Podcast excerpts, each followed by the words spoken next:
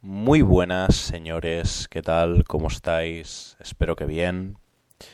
En esta ocasión quería hacer un vídeo un tanto especial y algunos de vosotros os preguntaréis, ¿y a razón de qué? ¿Con qué motivo? ¿Por qué motivo quieres hacer este vídeo? Bueno, principalmente esta idea ha venido a raíz de dos detonantes. Uno de ellos ha sido la película del Joker y otro ha sido la censura que están haciendo, bueno, y la eliminación que están haciendo de todos los canales de pickup, ¿no? Y era lo que veníamos diciendo. Al igual que tuvimos razón en el tema del fin de los MGTOW en la plataforma, y al igual que tuvimos razón con el fin de los púas como negocio en la plataforma también de YouTube, porque todo nace y muere en esta plataforma, pues se han ido cumpliendo las predicciones que se decían en Neosumum 2 y Neosumum 1. Entonces, a raíz de todo esto, he decidido hacer una especie de manifiesto de la era de la píldora negra para mm, situar eh, un marco específico, eh, definir una estructura de qué es lo que va a pasar, eh, bueno, en los próximos años, qué es lo que está pasando y cómo hemos llegado hasta aquí. Yo mm, Sabéis que me he centrado mucho en el mundo de las relaciones y va a seguir siendo así, es decir, en este vídeo me refiero. Quiero mm, que quiero en primera instancia hablar de las relaciones sociales, sexuales, sentimentales, románticas, matrimoniales, pero eh, me obliga para profundizar tocar otro tipo de temas, ¿vale? Pero bueno, mm, ya lo iremos viendo sobre la marcha. Este vídeo va a ser bastante largo. De hecho, esto es totalmente improvisado. Mm, realmente hace media hora que se me ha ocurrido y digo, bueno, pues vamos a, vamos a darle caña al tema, ¿no? Así que perdonadme si me dejo algún dato importante o, no, o no muestro los datos que debería o las estadísticas. Ya sabéis que no soy de cientificismos, no me gusta caer en las ruedas de hámster, creo que desnaturaliza mucho el vídeo, por lo menos en lo que se refiere a mi persona y demás, ¿no? a mi estilo de, de exponer la información y tal. Bueno, pues como he dicho en este manifiesto quiero, bueno, pues ordenar un poco las ideas y dejar claro en qué mundo vivimos, ¿no? en cómo está el sistema actualmente y, en particular eh, el mundo de las relaciones. ¿no? Bien, entonces yo definiría el mundo de las relaciones sociales, sentimentales, sexuales, románticas, amorosas en cuatro, en cuatro fases. ¿no? Una sería más la primitiva, la primigenia, la ancestral, que es un poco toda aquella sexualidad que llevaban en, que se llevaba en la prehistoria, que era un poco más caótica, ¿no? Porque en la prehistoria era un poco todo un caos y sí que es verdad que la gente era gregaria y tal y había comunidades, pero era por simple egoísmo y supervivencia, ¿no? Sí que mm, era una especie de comunismo primitivo más caos, ¿no? También funcionaba de manera jerárquica la sexualidad porque era muy bueno, de irse con el más alfa, que era el que tenía más fuerza y el que se enfrentaba a los animales más potentes, ¿no? A los osos, a los elefantes, ¿no? Si cabe, aunque en muchas ocasiones eran muchos los que se ocupaban de, de cazar eh, a estos animales tan a mamuts y demás, pero sí que es verdad que el, que el que asestaba el golpe final quizá era el más alfa, ¿no? En fin, esto ya es mucho especificar.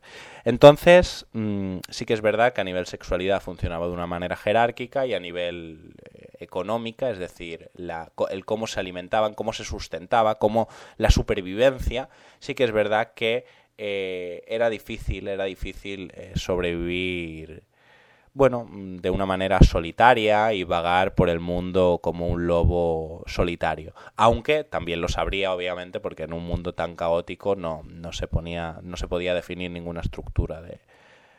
Más o menos sí, pero no al 100%, ¿no? Entonces, mm, para mí este es el primer paradigma, en lo que se refiere a las relaciones sociales, en el que es todos con todos, es decir, no hay una norma sexual, no hay una construcción patriarcal patriarcal, ni feminista, ni andrógena, no hay ninguna construcción en ningún sentido, no existe nada, ninguna construcción de nada. Es, es lo que es y lo que hay y lo que a lo mejor hay una construcción de esa comunidad en, en particular, pero no va más allá, ¿no? Y unas normas que establecen, que establece el más alfa y el que, el, que tiene más poder en esa tribu y, y, poco más, ¿no? Se puede sacar de ahí. Entonces, mmm, con el paso de los años y el tiempo, llega lo que para mí ya es el segundo paradigma, ¿no? Que sería la iglesia, el matrimonio, el cristianismo, los diez, mandamientos, Dios, ¿no? Llega esa figura de Dios, llega la religión, y, llega la religión para quedarse durante muchos años, ¿no? Que aquí es cuando ya la sociedad empieza a evolucionar y a crecer. Ya no es un aspecto caótico, ¿no? Ya no es una atmósfera caótica la que reina todo y, de libre albedrío, o de vivir en comunidad eh, de manera básicamente egoísta para, para, no morir, porque uno cuando estaba solo ante, ante todo, todos esos animales que podían venir a atacarte, pues claro, uno tenían que vivir, en, como he dicho, en tribus y en comunidades, ¿no? O sea, creo que de alguna manera ese ser humano primitivo es el que estaba más conectado con la naturaleza física por llamarlo de alguna manera, y espiritual, y, la no tangible, ¿no? La, la, la, realidad tangible y la no tangible, ¿no? Que sería esa dimensión espiritual, y bueno, creo que también ese ser humano natural encarna todos los arquetipos. Me refiero a creo que es todo, creo que es bisexual, creo que es gay, creo que es heterosexual, creo que es todo, ¿vale? Creo que es todo pasa por distintas tendencias según eh, lo que ese ser humano experimenta, ¿no? Pero creo que mm, está más conectado con esa pureza, ¿no? Es más prístino, por así decirlo, más puro. Pero bueno, mm, como digo, con el paso de los años y con la evolución de las sociedades, eh, bueno, aparece la Iglesia, el Vaticano, aparece Roma, aparece bueno, aparecen eh, muchas, muchas figuras aquí de golpe, no voy a nombrar todas, simplemente voy a hacer un peque voy a parar en, pequeños puntos a nivel histórico. Entonces, sí que es verdad que el matrimonio, si existe esclavitud a nivel de la vida de cada una de las personas, hay, bueno, son prácticamente esclavos, tienen que trabajar, pues, en, por ejemplo, en el, feudalismo son esclavos del rey de turno, ¿no? y de, de los nobles y del, de la iglesia, el papado, etcétera, etcétera, ¿no? Entonces, todos estos, eh, todas estas personas que son esclavos, a su vez, sí que es verdad que pueden más o menos tener una vida, una vida digna, ¿no? El, el, el rey les deja pues tener eh, una vivienda que es suya, es, es, es, del rey, porque está dentro de su parcela, dentro de, es, es, parte de su tierra, pero les deja allí vivir y tener una familia que serán eh, eh, posteriormente esclavos del mismo rey o de los herederos de ese rey, ¿no? Entonces, sí que es verdad que están muy puteados en esa vida, pero hay, un, hay una lógica de que se continúa con el ciclo de la vida, se continúa. No estoy a favor ni en contra, quiero decir, no estoy a favor de eh, la Iglesia, simplemente estoy de, ninguna religión, de hecho, simplemente estoy analizando los hechos. ¿no? Entonces se continúa con el ciclo de la vida. Bien. Hasta que llega la época en la que aparecen Nietzsche, Marx, Freud, que son pensadores más, mm, bueno, que salen, Jung, que salen pues de el pensamiento establecido, ¿no? Ilimitado, porque es limitado, porque al final el pensamiento de la religión cristiana es, es muy limitado, ¿no? Es, es, Dios, puedes hacer de aquí hasta aquí y ya está. Pero sí que es verdad que dentro de lo malo, dentro de lo malo, eh, continúa bien con el ciclo de la vida. Es al igual que dentro de lo malo hay cosas mejores y peores, ¿no? Hay que entender todo no como una dualidad de buenos y malos, sino como una escala de grises. No hay que caer en esas dualidades, porque la dualidad es una rueda de hámster también. El bueno y el malo, el comunista y el nazi, el, negro y el rojo, el, chino y el no sé qué, el otro y el otro, ¿no? Y siempre se caen en, en los mismos términos, ¿no? El, bueno, en fin, no se entiende el, el gay y el hetero, ¿no? No se entiende de una manera abierta todo, ¿no? y creo que hay que llegar a este punto, a entender la piedra angular, que precisamente la piedra angular es que todos somos todo, ¿no? Dentro de uno es, puede ser la persona más buena del mundo, pero a su vez es la persona más mala del mundo. Entonces, eh, como digo, empiezan a aparecer pensadores que incluso cuando John Simons habla de Alistair, en su, habla de Nietzsche en, el libro de Alistair, dice que a, a, Alistair no le quedó nada por destruir, porque Nietzsche ya lo había destruido todo. Y ciertamente es así, Nietzsche ya había matado a Dios, ya había destruido todo, todo lo establecido, todo lo, todas las estructuras de pensamiento sólidas, ¿no?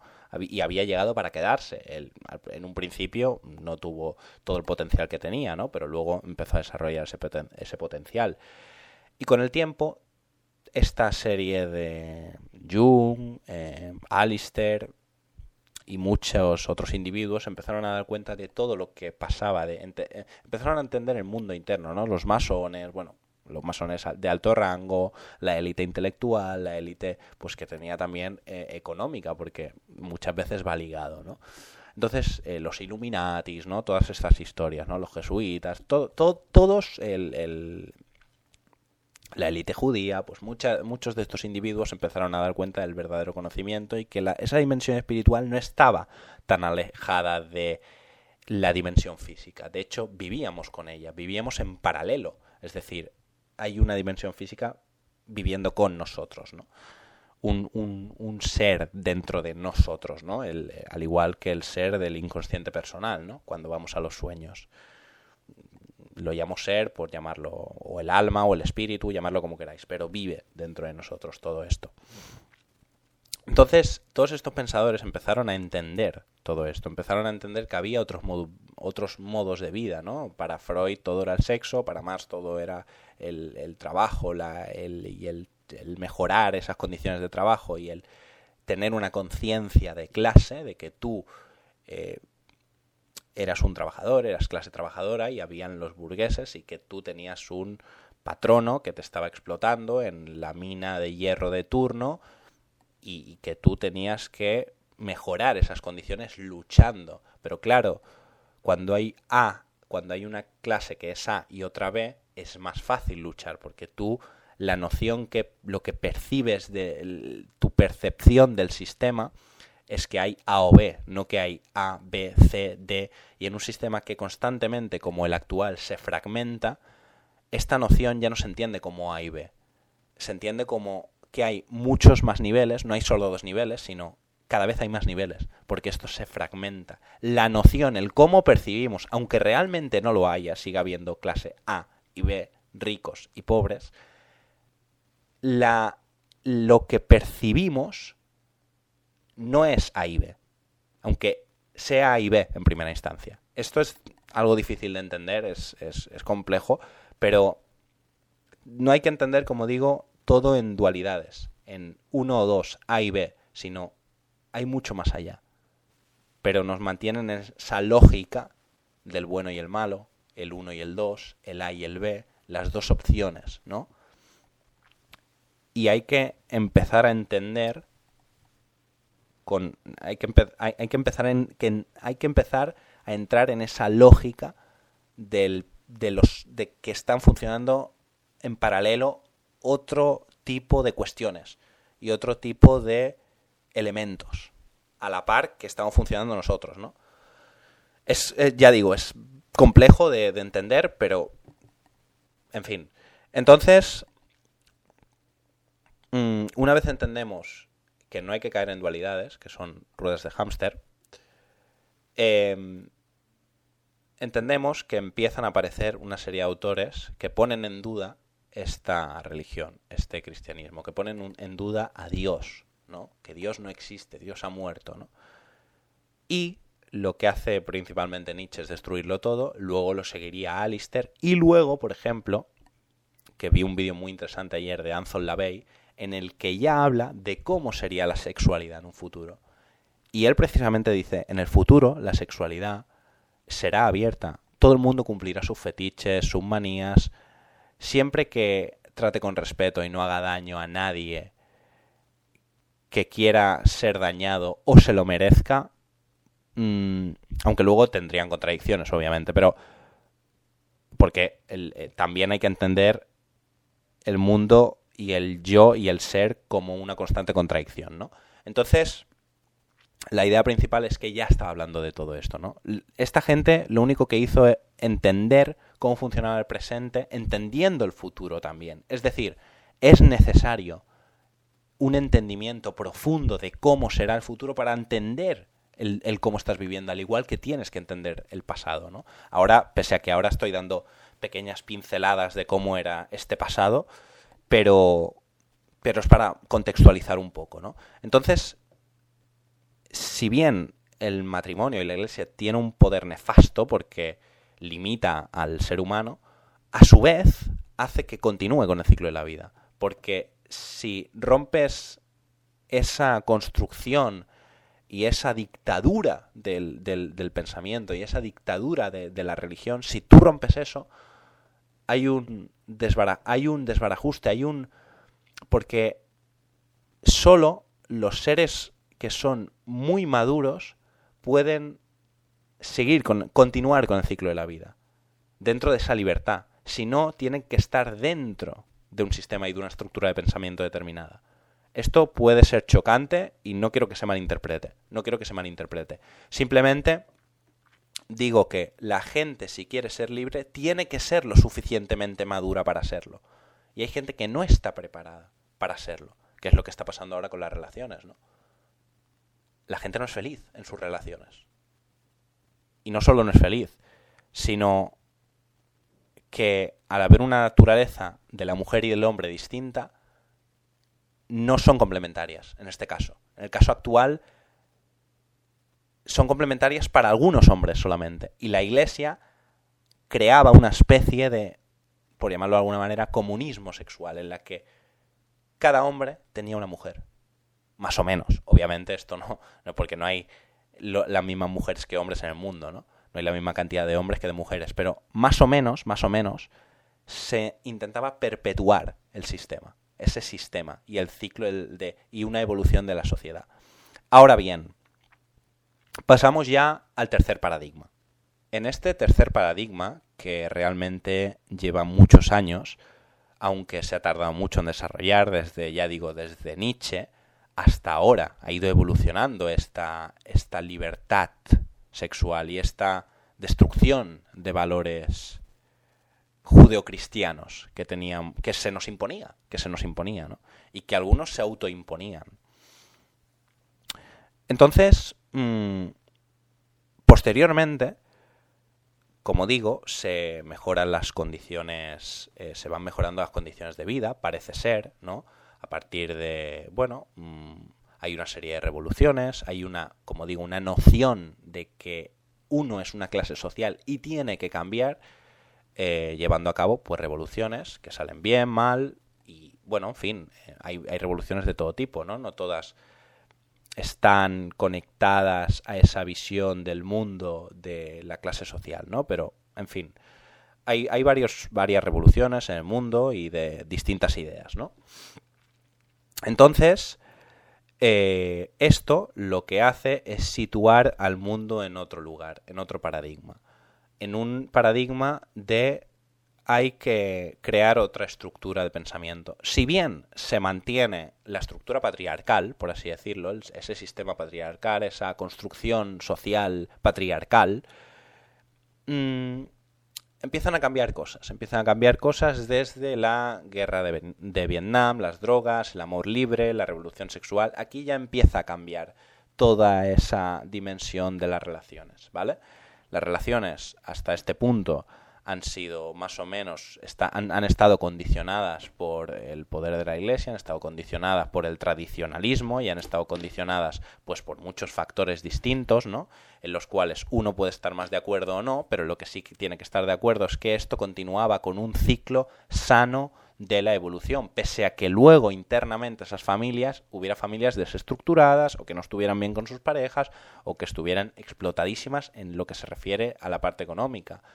Eh, tanto la mujer como el hombre, aunque la, aunque la mujer se quedaba en casa y el hombre es el que trabajaba. Esto empieza a cambiar eh, también precisamente con el tercer paradigma, con la revolución sexual, ¿no? Porque todo está ligado.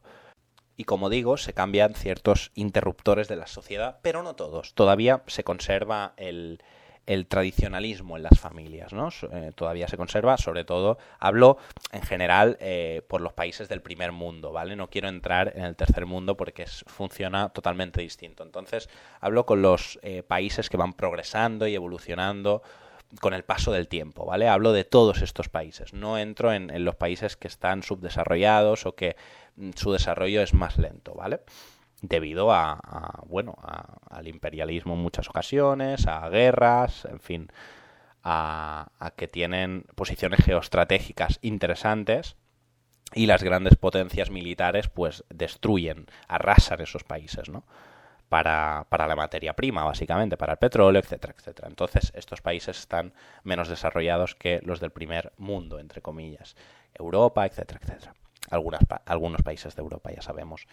Entonces, es verdad que con todo esto también hay un péndulo ideológico que va cambiando de izquierda a derecha, de izquierda a derecha, lo que se entiende como izquierda a derecha, ¿no? Que no hay que entender esa dualidad tampoco desde mi punto de vista. Entonces, eh, hay que entenderlo como una escala de grises que se va que hay un péndulo que va se va moviendo ante una amplitud de ideas distintas y que, y que baila y que se desarmoniza y se vuelve a armonizar, etcétera, etcétera y que crea crisis y que mm, luego se, se establece y luego vuelve a crear crisis y en fin. Entonces, como digo, em, este paradigma nuevo de la revolución sexual, digo paradigma para, para que entendáis, ¿vale? Para, para, dividirlo por fases. Entonces aquí meten la droga, eh, los, eh, los la CIA, etcétera, etcétera, mete la droga en, los conciertos de Estados Unidos, paz y amor, ¿no? Con la historia de, bueno, de, la, de que sean inactivos y pasivos, ¿no? Que estén en, en un estado de inopia, ¿no? Zombificados, zombificados. Aunque ellos piensen que están liberados de conciencia, aunque ellos piensen que están despertando, lo único que hacen es despertar dentro de sí, pero no en su totalidad por llamarlo de alguna manera. Sí que es verdad que algunos de esos, aquello incluso fue contraproducente porque salieron autores y demás interesantes de todo aquello, ¿no? Pero mm, en, en, la mayoría, en, su mayoría, eh, destrozaron vidas, destrozaron vidas y destrozaron cabezas. Entonces, con esta revolución sexual no solo llegan las drogas, sino que se entienden las relaciones de una manera distinta. Ya el matrimonio tiene sentido todavía, porque hay una noción de tradicionalismo, pero sí que es verdad que hay, algunas cosas empiezan a cambiar. Entonces ya me voy a situar a España, ¿vale? A España para, bueno, para contextualizar y para que se me entienda mejor y para que podáis empatizar mejor con lo que digo. Entonces, mmm, llegamos a España, estamos en, vamos a poner ahora nos movemos hacia los 90, ha pasado el tiempo, la revolución sexual pues ha seguido eh, su, su camino y su destino, porque estaba destinada no a fracasar, porque la revolución ha cambiado, simplemente ha cambiado, porque preservaba elementos de, de la religión judeocristiana, pero mm, ciertamente se cambiaron algunas cosas, ¿no? Y se, con el tiempo fueron cambiando.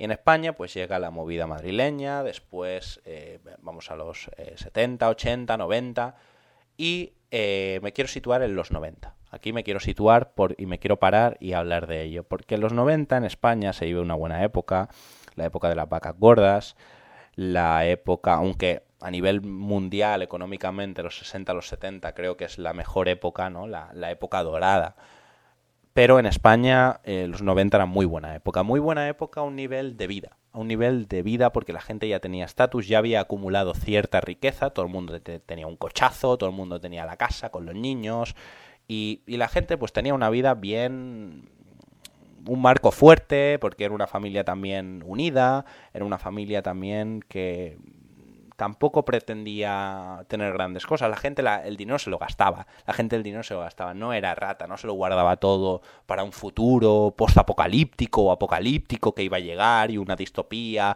como ahora, ¿no? No. era distinto. Es decir, la gente de alguna manera quería preservar eh, toda esa posición que tenía y la familia y pero a su vez no, porque a su vez disfrutaban, ¿no? Que mucho, mucha gente malgastó dinero. No, no puedo decir que malgastó, porque está bien. Eh, todo lo que tenemos hay que gastarlo, ¿no? Porque no, no vale para nada, porque la vida es una y hay que vivirla, ¿no? Entonces, claro, toda esta gente pues vivía de puta madre porque tenía su casa de vacaciones, tenía su historia, todos los pues la gente no no estaba, pues la, no había toda esa construcción que hay ahora todos estos, todas estas corporaciones y empresas de belleza que estimulan el estar guapo, no existían los más media, los programas de televisión, las Newfect, o sea, sí existían, empezaban, a, todo esto empezaba a construirse, porque ya empieza desde Hollywood, pero no tenía tanta fuerza, no tenía tanta repercusión porque las televisiones estaban ya habían llegado a las casas, ya habían llegado, hacía tiempo que habían llegado a las casas, pero todavía se tenía más vida social, se tenía más vida en la calle porque la gente tenía trabajos físicos y ese, ese, ese trabajo físico, ese ejercitar, ese después de currar ir al bar a tomarse unas cañas, unas bravas, esa dinámica de vida era muy distinta a la de ahora, ¿no? No era un mundo tecnológico narcisista en el que entras en una especie de nihilismo perpetuo y automatización.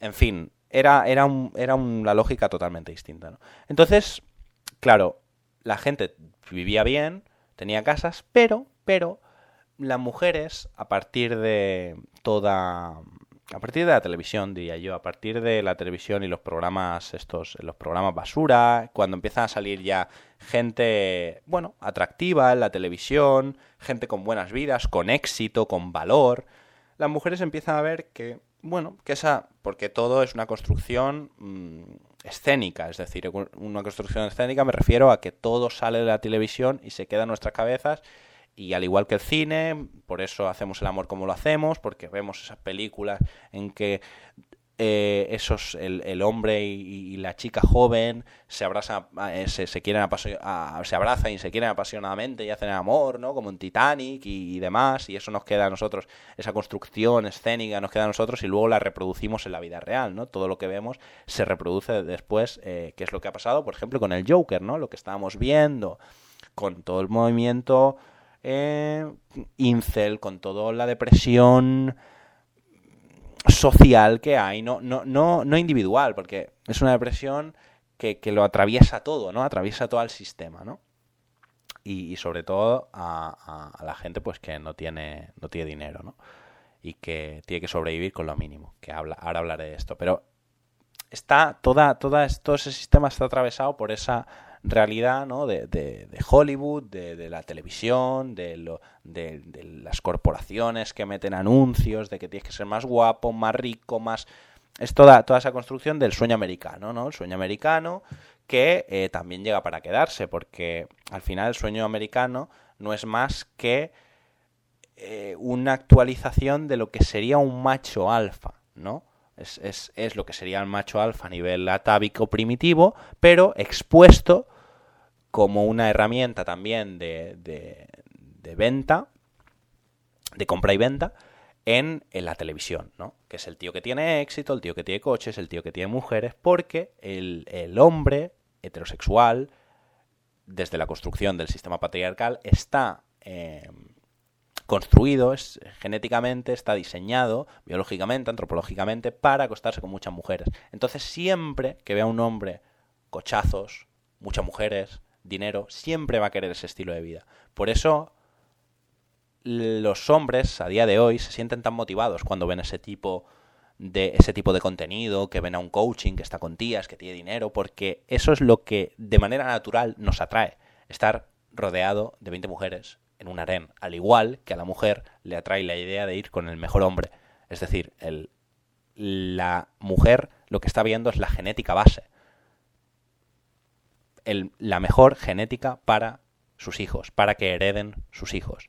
Y el hombre, su misión, su objetivo es la de plantar la semillita a nivel reproductivo, a nivel reproductivo. Luego uno puede adquirir ciertos niveles de conciencia y, en fin. O trascender ciertas eh, ideas o ciertas nociones o ciertas perspectivas de, lo que entiende por vida, ¿no?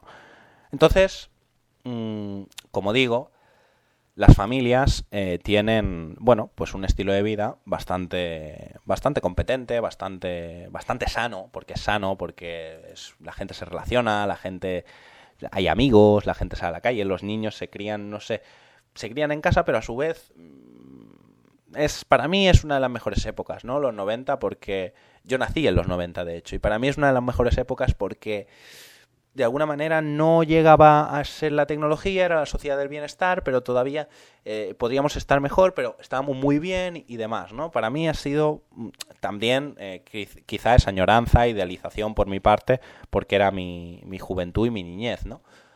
Pero para mí esa época pues es muy significativa, muy significativa porque estamos en, como digo, en una sociedad del bienestar, se vivía bien, se vivía muy bien, pero no llegaba al punto en que estábamos conectados, estábamos desconectados de nuestra naturaleza, ¿no?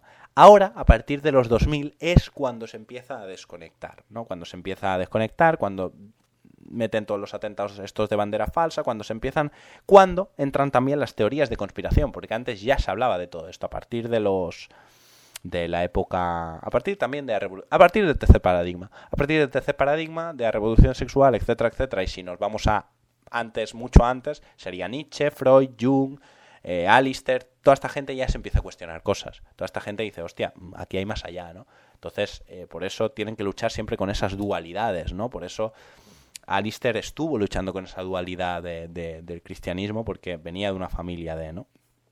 Que era creyente y demás. Entonces tuvo que luchar contra viento y marea, contra, contra su propio yo, ¿no? Al igual que Nietzsche y al igual que muchos otros, ¿no? estaban luchando contra un sistema entero. Y ellos eran los locos, básicamente. O muchos pensadores de la época. Estoy, eh, pongo esos ejemplos porque ahora, ahora es donde, por donde quiero redirigir la cosa, ¿no? Porque ya veis que luego eh, Anton LaVey tendría mucho de Alistair y este Anton LaVey explicaría todo cómo funciona la sexualidad. A día de hoy, a día de hoy, como lo estamos viendo, él lo explicaba. Y tenía razón, totalmente. Ellos simplemente lo que como he dicho antes, veían el futuro para entender el presente. Y, también, también leían y conocían sobre el pasado para entender ese presente. Entonces, eh, eh, a partir del año 2000 empiezan a, aparecer todas las teorías de conspiración. Y las teorías de conspiración, mm, que quiero dar alguna pincelada en este vídeo, pero no quiero enrayarme mucho, bueno, básicamente sugieren que eh, todo funciona en base a una agenda que es centenaria, milenaria o, de hace unos cuantos años, en la que hay una serie de mm, élites distintas que se unen. Fondo Monetario Internacional, la banca, la banca y, la élite intelectual y económica se unen, una serie de individuos, véase a día de hoy Soros, ¿no? el famoso Soros, para eh, regir el destino del mundo, ¿no? Para cambiar el mundo, para cambiar el mundo a su parecer, ¿no?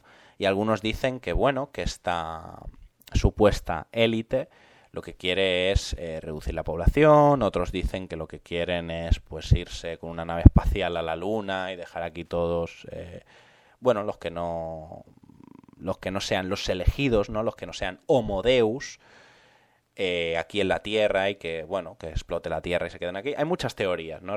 al, respecto, pero no quiero hablar de toda esta teoría que es real. Existen los jesuitas, existe una pirámide eh, jerárquica que es la piedra angular, para mí es la piedra angular, sí que es, cierto, en primera instancia hay unos Illuminatis, hay una jerarquía que funciona en base a una al sionismo, al imperialismo yanqui, a la, a la fuerza militar, a la fuerza económica, a la fuerza intelectual, a y esto no entiende de razas, de razas ni de ideología, creo que están mm, que es eh, un cómputo de todas esas élites. Entonces, como digo, si bien todo esto es la piedra angular, en primera instancia esto es real, esta pirámide jerárquica es real y esta es la que crea todos estos paradigmas, es decir, que esta está regida por, por el satanismo, por que el satanismo al final no es otra cosa que el materialismo, el egoísmo y el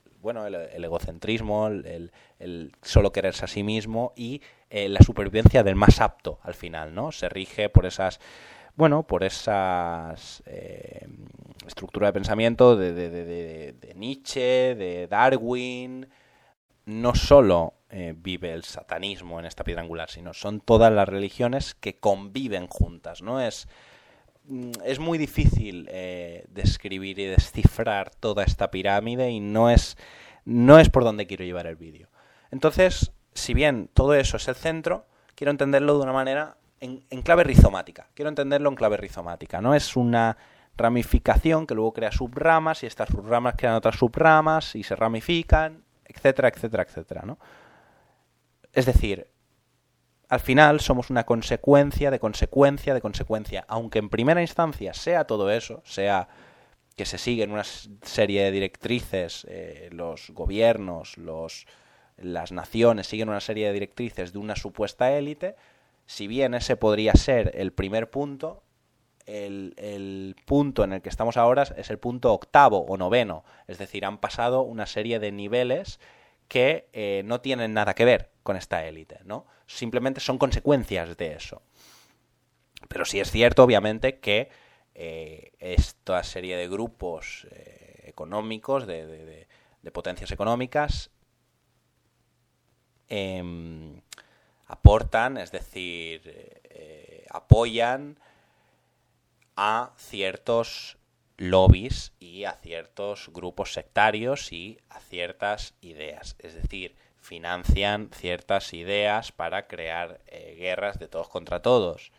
Eh, españoles contra eh, marroquíes, feminazis contra MGTOW, ¿no? Que el MGTOW al final, como digo, a veces son reacciones del propio sistema, ¿no? Porque el sistema crea herramientas y eh, o sea, es decir, esta élite crea una serie de herramientas y problemas y crea soluciones y a veces es el mismo pueblo el que sugiere soluciones y crea soluciones, ¿no? O crea respuestas ante esos ataques.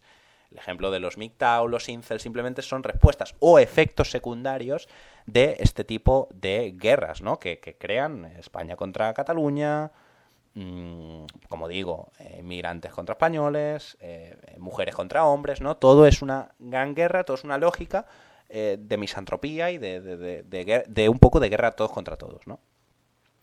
Entonces, eh, todavía no he hablado del, del punto principal del vídeo, que era la película de Joker y, y el, la censura del pick-up, es decir, de los artistas del liga y tal, pero fijaros todo lo que tengo que comentar para, para, llegar a este punto, ¿no? Porque primero quiero, y quiero ir por partes, ya lo he dicho, y quiero contar, esto es una, como he dicho, es una especie de manifiesto de la era de la píldora negra, ¿no? Que es la, para mí la nueva era.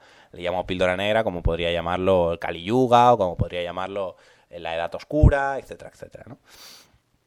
Entonces, eh, toda esta lógica no solo es misantrópica, que no, o sea, sino que la misantropía te lleva a una desarmonización interna. Es decir, el no socializar y estar constantemente en guerra con los demás, y el tener odio y miedo, y de hecho el, sistema se alimenta de todo eso, se alimenta del miedo, del estrés, del odio, por eso te mantiene la rat race. La rat race es mantenerte en ese ciclo rutinario y automatizado de ir a trabajar, casa, trabajo, casa. ¿Por qué? ¿Cómo te mantiene así? Con el miedo. ¿Y qué te da? Los, los fines de semana para que tú te drogues, bebas un poco y tal, eh, tengas sexo, si tienes suerte, porque ahora hablaremos de todo esto, y eh, continúes con tu vida y no des por culo, ¿no? Y lo que ha hecho básicamente también el sistema es, para los rebeldes les damos esa espiritualidad asiática para que eh, se queden inactivos, para que mediten en su casa, para que los que están nerviosos, pues meditan en tu casita, no molestes y no te revoluciones y no des por culo. Incluso los movimientos antisistema están financiados por o son absorbidos por el sistema. Aunque no todos, obviamente no todos los antisistemas son sistema, pero sí que muchos antisistema que no son sistema mm, salen muy perjudicados de estas situaciones y, bueno, les, eh, les cae años de cárcel, etcétera, etcétera, ¿no? Es decir, el sistema lo que hace es mantenerte constantemente desarmonizado con estas trampas en las que caemos todos sin darnos cuenta. Porque nosotros no podemos muchas veces identificar estos problemas. No solo internos, porque llegan a nuestro, a nuestro interior, sino en primera instancia externos, y luego llegan a, nuestro interior y por eso está mala gente mal, y lo que hacen precisamente los psicólogos es redirigirte otra vez a la rat race. Lo que hacen es decir, no, no, tú tienes que entrar en la carrera de ratas otra vez. No es que yo estoy deprimido porque hay algo en, mi interior que me dice que tengo que hacer algo con mi vida. No, no, no, tú no tienes que hacer nada con tu vida. Confórmate, te, te meten el rollo de, de podría ser peor la situación, te meten el rollo de no luches, te meten el rollo de que, en fin, miles, miles de, de historias, mezclan mentiras con verdades constantemente, te meten todo el rato en, te vuelven a meter, te vuelven a meter dentro del sistema. Entonces, como digo, mm, ahora llegamos un poco a todo este, este nuevo diseño de vida que está, como digo, creado para mantener un desequilibrio interno y para perpetuar el sistema de las corporaciones y las empresas, porque al final todo eso es lo que tiene poder. Aparte de que este poder económico está conectado con una serie de élite, con una serie de individuos que son intelectuales y que están en, en, esas, en esas altas torres oscuras, ¿no? Vestidos de corbata y demás, ¿no? Pero, aparte de esto, funciona algo que es lo visible, que es las corporaciones que se alimentan de todo, bueno, ese capitalismo extremo que cada vez es más extremo y, es exponencial y quiere decir, llega un punto en el que revienta porque todos los sistemas revientan porque no aguantan toda la vida. Entonces se alimenta de todo ese dinero, dinero creado también, ficticio, que mm, se genera en, la base, en base a la necesidad de la gente. Es decir, la, gente necesita sentirse adaptada a un sistema determinado. Entonces, compra cosas, es materialista, compra cosas para... Porque si tú no entras en esa lógica de ir bien vestido, de... no puedes adaptarte a una sociedad. Entonces tienes que consumir. Entonces el sistema te agarra por ahí, te agarra por inventar modas, crear modas y que tú consumas. Y todo el sistema funciona en base al consumir y a las guerras, a las guerras de, odio. ¿Por qué? Porque quieren tenerte en vibraciones bajas y que solo estés por consumir. Incluso la gente que sale del sistema y toma drogas psicodélicas y demás está reventada porque no tiene una noción también de que tiene que aprender a la par que abrir su conciencia. Que el abrir la conciencia sin aprender no sirve de nada. No sirve de nada. Porque es un trabajo diario. Es un trabajo diario, ¿no? Y es un trabajo muy duro. Entonces, eh, ahora he hablado un poco del sistema, he dado unas pequeñas pinceladas, y quiero hablar de las relaciones. ¿Qué papel tienen aquí las relaciones? Pues bueno, mm, si la gente no tiene tiempo para trabajar, no tiene tiempo, claro, las relaciones se van a la mierda.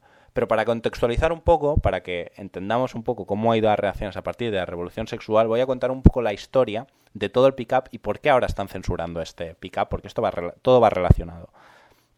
El pick-up, básicamente, para quien no lo sepa, a estas alturas todos lo sabrán de este canal, es los individuos que se dedican a ligar. Aprovechan esta revolución sexual aprovechan en la época en la que se están construyendo eh, sitios para pasárselo bien, discotecas, etcétera, etcétera, toda esa realidad de fiesta, de fiesta, drogas y rock and roll y demás, y eh, estos individuos se meten a ligar y aprovecharse de esa necesidad de las mujeres por buscar un hombre, porque todavía se es tradicional en los 90. Recordamos que en los 80 o 90 todavía se es tradicional. Entonces las mujeres todavía buscan un hombre para casarse, buscan un hombre para casarse y, tener una vida feliz con hijos y tal. Entonces estos hombres se aprovechan.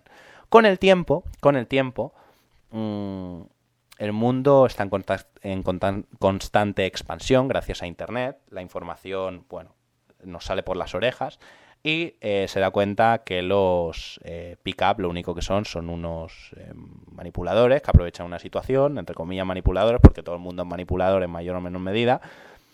se les llama psicópatas también, incluso, aunque de psicópatas no tienen nada, porque simplemente ellos los que hacen es estrategias para acceder a la reproducción, es totalmente lícito, es algo que hacen los animales también, quiero decir, los peces grandes que son machos alfas y tienen se reproducen con la hembra, lo hacen porque son machos alfa, pero los pequeños tienen que cambiar su color y hacerlo de una manera más inteligente, al igual que lo que hacían eh, es un paralelismo con el pick-up, simplemente son gente que no son tan agraciada y no son alfas de base y no tienen esa genética base y entonces se adaptan con una serie de técnicas de manipulación, sí, ¿por qué no?, a eh, poder tener sexo con mujeres. Entonces a estos se les pilla rápido, se les demoniza, se les demoniza obviamente porque todo esto y caer en esa demonización es ser cómplice del sistema. Aunque no nos hayamos dado cuenta hasta este momento, pero es ser cómplice del sistema y era ser cómplice del sistema. ¿Por qué? Porque lo que querían en primera instancia era destruir las relaciones. Porque la libertad lo único que hace es destruir las relaciones. Y explico por qué. Porque si tú abres la caja de Pandora, tú, la, iglesia lo que hace es mantener la caja de Pandora cerrada. Pero si tú la abres, salen todos los males. ¿Y qué quiere decir los males? No es que la mujer sea mala, por naturaleza, ni el hombre sea malo. Simplemente están destinados a una cosa. La mujer a ir con el mejor y el hombre a ir con el mejor. Si la mujer tiene muchas posibilidades, mmm, se irá con el mejor y dejará al hombre con el que está. Es decir, cuando una mujer tiene tres pretendientes, bueno, dos se joden pero cuando una mujer tiene 20 pretendientes, 19 se joden. Esto quiere decir que mm, este tío que ha ido con esta mujer, que la ha elegido, seguramente este tío tiene a tres tías, o a cuatro más. ¿Por qué? Porque es el mejor de la tribu. Esto se atribu esto eh, se atribuye también al mundo de ahora, ¿no? Quiero decir, o sea, tenéis que entenderlo como que esto funciona en base al mundo de ahora. No, no, no estamos en una tribu, obviamente. Pero sigue pasando esto, sigue pasando esto. Es decir, ahora, a nivel social, sexual, estamos igual que en la prehistoria. No ha cambiado nada. Porque esa construcción de mundo que se había hecho se ha destruido. Entonces, básicamente, al principio, como quedan valores tradicionales, salen estos chicos, que son artistas del ligue, pick-uppers, que se dedican a ligar. Y aprovechan eh, que todavía se mantienen ciertos sesgos del sistema tradicional y de la familia y del matrimonio se aprovechan de esa necesidad de las mujeres por encontrar un matrimonio, porque se les da prisa. En aquella época te decían, venga, espabila, que tienes ya una edad para casarte y tal, ¿no? Cuando, bueno, de hecho en Japón, en China, está mal visto que no se casen antes de los 27, creo que es algo así, ¿no? No, no sé las edades, ¿no? Pero bueno, en fin, que en Japón ya vemos el porcentaje de, de vírgenes que hay, ¿no? Creo que es un 30%, un 40%, no sé, barbaridades. Pero en fin, ya iremos con esto más tarde. Entonces, la idea es... Mm, estos pick-uppers aprovechan, pero eh, a partir de con Internet se abre una ventana al mundo, también para las mujeres, y eh, se abren las redes sociales a partir de 2005. Entonces se empieza a ver el comportamiento de las mujeres, que ya digo, no es que sea malo, es su propia naturaleza. Su propia naturaleza les obliga, hablando desde el punto de vista, obviamente, no desde la teoría queer, sino desde el punto de vista del sistema patriarcal. Es decir, seguimos en un sistema patriarcal. Aunque está pasando a ser, feminista, a ser feminista. Mm, ser feminista que este sistema feminista va a durar muchos años, porque en última instancia es andrógeno. Quiero decir, mm, esto simplemente es, es, un cambio, o sea, no puede pasar de, de, sistema patriarcal a andrógeno en dos días. Tiene que pasar eh, el puente, el puente que enlaza este, estos dos sistemas es el feminismo, es el nuevo feminismo, ¿vale? Que el feminismo también aparece, mm, acordaros con todos estos pensados, Frida Kahlo, Simone de Beauvoir, todos estos aparecen cuando aparecen, también Marx, Freud, todos, no son de la misma época obviamente, pero todo este abanico de pensadores aparecen a partir de X época, a partir de 1800 empiezan a, o a partir de 1750 empiezan a, a, aparecer todos estos pensadores que quieren romper el sistema que existía antes porque o que se lo, se lo cuestionan, por lo menos se lo cuestionan, aunque no lo quieran romper, se cuestionan ese sistema que había antes. Aunque hay miles de ideologías distintas ¿eh? dentro de estos autores, o sea, cada uno piensa diferente. Simplemente piensan desde su punto de vista, quieren entender por qué eh, se sigue, por qué sigue estando esa construcción de sistema eh, religioso judeocristiano. ¿no? Entonces, llega un punto en el que eh, nos encontramos ahora en los 2005, 2000. siento tener que volver atrás y constantemente atrás y adelante, pero es, lo que tengo que hacer, ¿no? Atrás y adelante, pero es, me siento obligado a hacerlo para que entendáis todo bien, ¿no? Entonces, la idea es mm, este tercer paradigma, la revolución sexual, hay, varios, hay varias fases también de este, dentro de este tercer paradigma. No, no, no todo es. Estamos primero en la fase en la que eh, se empieza a cuestionar todo, después en la fase de la revolución sexual, después en la fase eh, tecnológica y eh, ya que nos hemos adaptado a la tecnología que es ahora, ¿no? Es decir, en esta fase en que nos empezamos, el ser humano se empieza a adaptar a la tecnología, a partir del año 2000, 2010, ya empieza a haber divorcios, ya la gente bueno, lleva 15 años en pareja, la gente se ha cansado porque dice, coño, si somos libres, si se está bien, si la gente ya se empieza a divorciar a todo el mundo, si entra en una lógica que ya no hay un sistema, que el sistema patriarcal está perdiendo mucha fuerza, porque está perdiendo mucha fuerza, entonces el nuevo feminismo toma el control, aunque en primera instancia no se ve esto, no, no se ve con fuerza, no, no, no hacen con fuerza esta gente y también las redes sociales. Entonces, situamos a la mujer con una serie de posibilidades que nunca antes se había ni siquiera imaginado y eh, claro, ella la situamos en que tiene no solo posibilidades del trabajo, de la universidad, del estudio, de las redes sociales. Quiero decir, no es malo, simplemente va a rechazar muchos más hombres de los que rechazaba antes. Porque antes, mm, de alguna manera, estaba condicionada por parte de su familia, porque la familia a nivel genético condiciona muchísimo, es decir, condiciona muchísimo, mm, al igual que somos dependientes de esa familia y somos dependientes de estar con los demás, ¿no? Estamos genéticamente predispuestos para estar con la gente. Es decir, los que están solos tienen problemas genéticos, hormonales, neuronales, etcétera, etcétera, ¿no? Entonces, la familia es primordial, ¿no? Y, eh, como digo, empieza a haber un cambio en el que todos estos que se dedicaban a ligar cada vez son se, van demonizando porque dicen, hostia, es que esto de ligar y tal, objetualizar, ¿sabe la palabra objetualizar, mercantilizar? Que siempre lo hemos estado. Siempre lo hemos estado. Siempre hemos partido de la base de que somos un objeto y una mercancía para el sistema capitalista. Punto. O sea, no es nada nuevo eso. Pero que nos objetualicemos entre nosotros es otro tema. Pero quiero decir, yo, si, aunque no me considere objeto, si el sistema me considera objeto y yo considero objeto a otras personas, seguimos estando en la lógica de la, de la mercantilización. Es decir, y al igual que la mujer objetualiza al hombre constantemente, y al igual que la mujer se objetualiza a sí misma en las redes sociales. Y en, cuando hace directos en Twitch, cuando hace, se pone las orejas de conejito para ganar dinero, en, fin, todo el mundo se objetualiza. Todo el mundo en mayor em, y se prostituye, ¿no? Mal, mal dicho, está mal dicho, pero entre comillas, ya me entendéis. Todo el mundo se prostituye en su trabajo. Todo el mundo aguanta un jefe para cobrar dinero. Todo el mundo se vende. Todo el mundo es un producto. De hecho, ya lo dicen. Aumenta tu valor en el mercado sexual. Aumenta tu valor en el mercado, en el mercado del trabajo. Aumenta tu currículum. Aumenta tu... Tú eres un ítem. Tú eres un producto de mejor o menor calidad. Tú ya te están mercantilizando de base. Entonces, esto es el discurso de, mm, que hacen y que apoyan muchos otros hombres. Sin darse cuenta que son cómplices de este sistema androgenizador. Porque el MGTOW, el INCEL, apoya que el hombre no pueda seguir su instinto reproductivo o, es demonizado. Porque solo unos cuantos pueden... Porque se empieza a descubrir que, claro, conforme más libertad hay y conforme las mujeres tienen más posibilidades, cada vez hay menos hombres que tienen éxito. Porque ya no es lo que era antes, porque ya la mujer no se siente condicionada a tener que tener una pareja, a tener que casarse, a tener que relacionarse con un feo que no le gusta. Simplemente la mujer sigue su instinto su instinto es depredador. Quiero decir, es depredador, no es depredador. Quiero decir, es de necesidad de protección. Buscará, buscará a la mejor opción posible para que le proteja y para tener unos buenos hijos. Es decir, lo que va a mirar, lo que va a descifrar es el DNA, es el ADN, es, es la genética. Es decir, se traduce en altura, huesos, buen pelo, buena cara, buena mandíbula, buena quijada, buena, llamadlo como queráis, ¿no?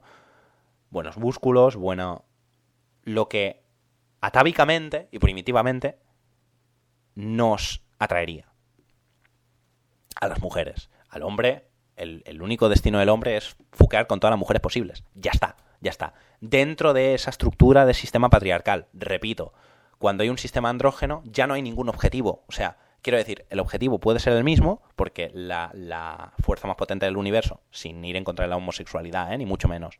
De hecho, estoy a favor y estoy a favor de la bisexualidad y, y, de hecho lo admiro y, porque es, es, una liberación total, ¿no? Porque estás más armonizado que siempre, siendo heterosexual, desde el punto de vista esotérico, espiritual.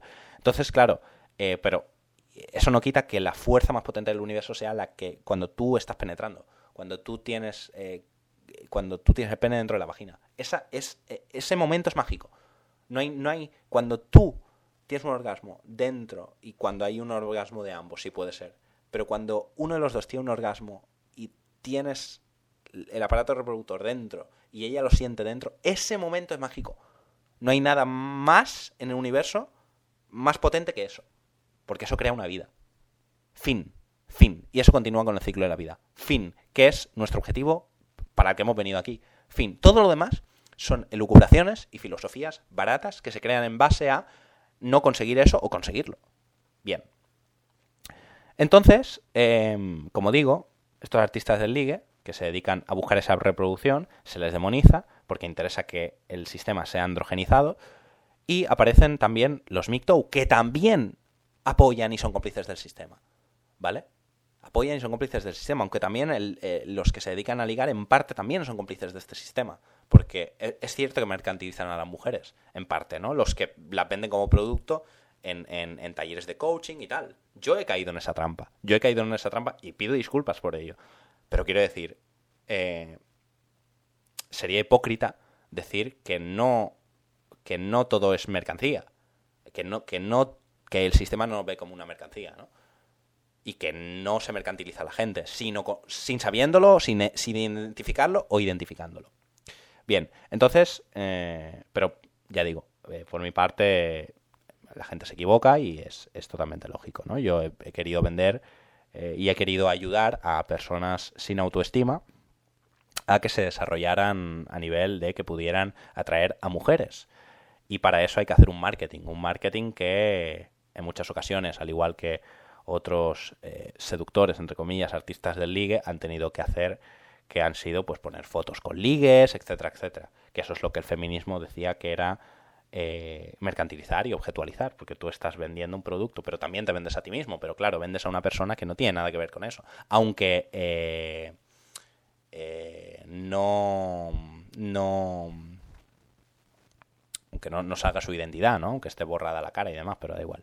En fin, no me quiero enrollar más con este tema. La idea es, mm, aparecen después el movimiento de los hombres, los MGTOW, hombres que van por su propio camino, al darse cuenta que em, las mujeres ya no quieren estar con el, 80% de hombres, que en un principio es 80, según las redes sociales, cuando mm, empiezan a evolucionar las redes sociales y, demás. Pero claro, con el tiempo es va mucho más eso. Quiero decir, eh, y el 80% ese de hombres se empieza a cuestionar cosas y empieza a decir, hostia, ¿qué está pasando aquí en el mundo? ¿qué está pasando? ¿Por qué? ¿Por qué yo no puedo tener? Entonces empiezan a sacar todas estas teorías que descubren el por qué no pueden tener eh, éxito sexual. Y básicamente es porque no están predispuestos genéticamente para tenerlo, porque no van a ser elegidos como pareja sexual. Entonces, ponen una serie de soluciones sobre la mesa. Subir el valor. Subir el valor quiere decir aumentar eh, tu, tu economía, aumentar tu valor eh, de atractivo, aumentar ta, ta, ta, ta, Pero claro, no deja de la, el individuo no deja de tener una genética base, por mucho que la fuerce, obviamente la puede potenciar, esa genética base se puede potenciar. Y puedes, pues, ser más grande, ser más. esas capacidades, eh, bueno, potenciarlas, al igual que, que se podía hacer en, en, en la, la, era prehistórica, ¿no? Y Posteriormente, después de que aparecen todos estos MGTOW, con la Red Pill, con toda esta filosofía de las, de las píldoras y demás, aparece la, la Black Pill y los Incel. Que los Incel básicamente dicen, sí tenemos ganas de tener sexo, no queremos autoengañarnos, no queremos decir que podemos trascender a esa noción eh, y a esa necesidad de tener sexo, pero eh, sí que es verdad que eh, no podemos, aceptamos que no podemos, y algunos intentan cambiarlo y otros no y algunos intentan irse a otros países, eh, bueno, subdesarrollados para aprovecharse de, eh, bueno, aprovecharse de las mujeres necesitadas económicamente para acostarse. Y no solo aprovecharse de mujeres necesitadas, voy a recalcar, sino que mm, normalmente gustará más a una mujer un blanco de un 80 alto, guapo, que un chino, que un chino de unos 60 Mm, poco atractivo, que tenga la cara poco marcada, etcétera, etcétera. simplemente es genética base. Una mujer asiática seguramente le guste más un tío europeo, no solo por el, eh, su, eh, su poder económico, sino por eh, sus facciones, su genética, básicamente. Su genética. Al igual que una tía europea, quizá, o, una tía americana, le gusta más un noruego de 1,90 o 2 metros, porque es más alto, porque ese instinto de de necesidad de protección eh, puede ser saciado en, ese caso. ¿no? Entonces, mm, aparece toda esta idea, pero que toda esta idea, en, en realidad, no hace más que perpetuar y ser cómplice de este sistema capitalista. De este sistema capitalista que de alguna manera eh, sigue mm, confirmándose y sigue siguiendo unas pautas que ha puesto el sistema durante años. Es decir, todas las posiciones, a no ser que sea antisistema y no se caiga en el pensamiento de Alicia, de decir que todo va a cambiar por mm, el... Por, por, por, porque sí, ¿no? Por, sin, sin esforzarse, sin un esfuerzo, sin una conciencia social, de, sin, sin condiciones, etcétera, ¿no?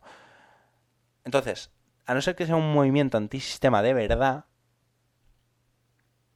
no todo es sistema. Todo es sistema y todo es ser cómplice y perpetuar ese sistema.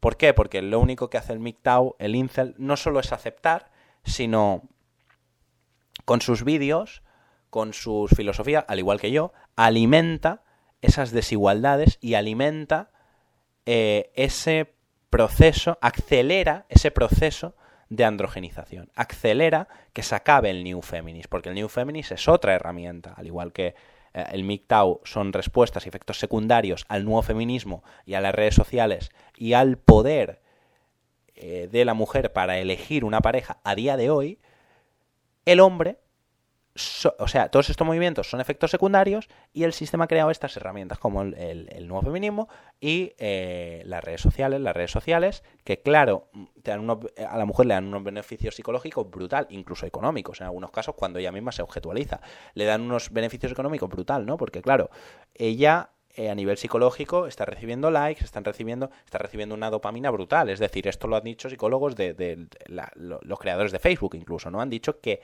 está esto, e, este sistema está creado, este sistema de, las redes sociales está creado para como una tragaperras. Es decir, que tú te vuelvas adicto a esos likes y adicta a ese feedback y adicto a esa necesidad de validación constante. Entonces no se vuelven adictos, de hecho se separan mucho más de la esencia natural y del sexo, sino que se vuelven adictos a esa, ese feedback virtual que puede ser falso. Se puede falsificar con bots, etcétera, etcétera, ¿no? Entonces, de alguna manera, nos vamos desnaturalizando y nos vamos desarmonizando, esto, esto, es lo mismo, para unirnos a la tecnología y para aceptar más a la tecnología. Y el hombre, ante no poder, ante ver que no tiene ninguna posibilidad, prefiere refugiarse en los videojuegos, en, entonces también entra a ser cómplice de ese proceso de aceleración hacia el andrógeno. Porque, como he dicho, es patriarcal, eh, feminista, femenino y andrógeno, en, última instancia. Y transhumanista, y satánico, y podríamos añadir, y, y, muchas más cosas, ¿no? Y caliyuguense, ¿no? Eh, en fin, podríamos añadir un montón de términos nuevos y conceptos, etcétera, etcétera. Pero ya habéis entendido toda la lógica, ¿no?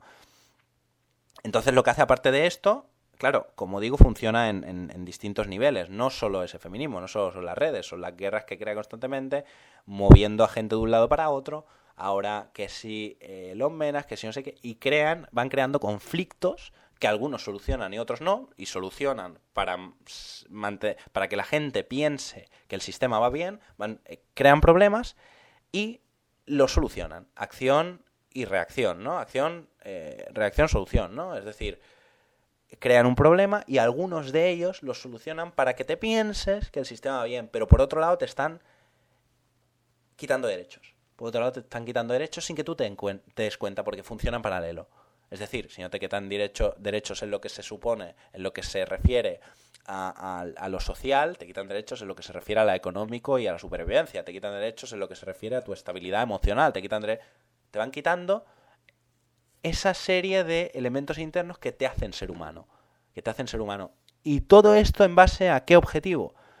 Bueno, eh, en base a el que tú consumas y, como digo, perpetúes y, hagas que este sistema capitalista no caiga, aunque claro, eh, dentro de este sistema capitalista, todo esos peces grandes, esas empresas gigantes ya se comen a las pequeñas.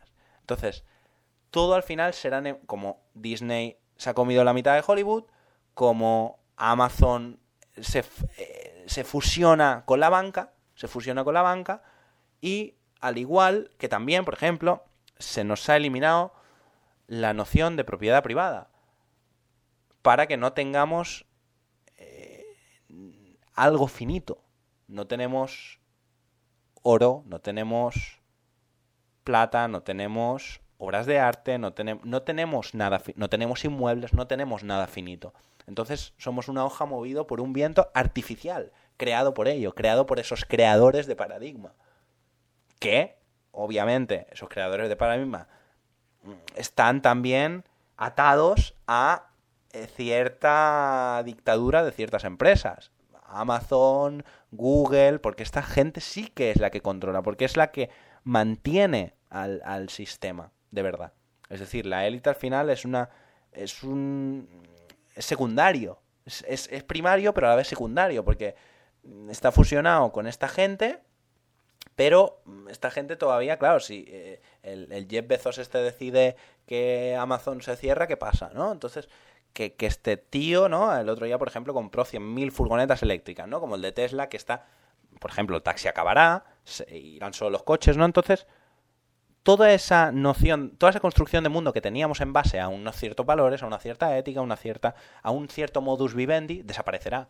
Al igual que no habrá jubilación, al igual, al, igual que no habrá alquiler, todo funcionará en base a alquileres, es decir, los coches se alquilan ahora, se alquilan un rato, porque la gente no se va a gastar dinero en un coche, a no ser que viva en un pueblo, pero precisamente los pueblos también van desapareciendo, porque la gente de los pueblos va viniendo a grandes ciudades, porque no puede dedicarse a nada, porque no hay trabajo, porque todos esos eh, oficios están desapareciendo. Y eh, esos oficios que todavía se van a mantener, como la agricultura, etcétera, etcétera, se usará a toda esta inmigración para llevarlos ahí, al igual que se usará la inmigración para prostitución de turistas y al igual que se utilizará la inmigración para eh, una serie, para, para, para, mantener un sistema que cada vez eh, se va degenerando más, se va degenerando más y, que al igual que el sistema se, eh, el sistema se degenera, te degeneras tú con él, te caes tú con él.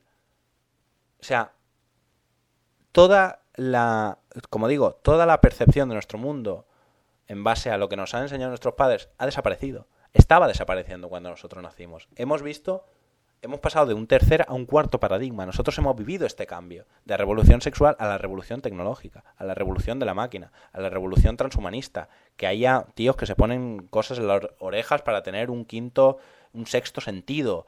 Eh, un quinto circuito mental, eh, que, haya cibos, que haya tíos que se ponen... Mm, pues que esto tiene su parte buena, ¿no? Pero a su vez tiene su parte mala, porque cada vez también hay, eh, incluso los órganos 3D saldrán más baratos, entonces la gente se lo podrá...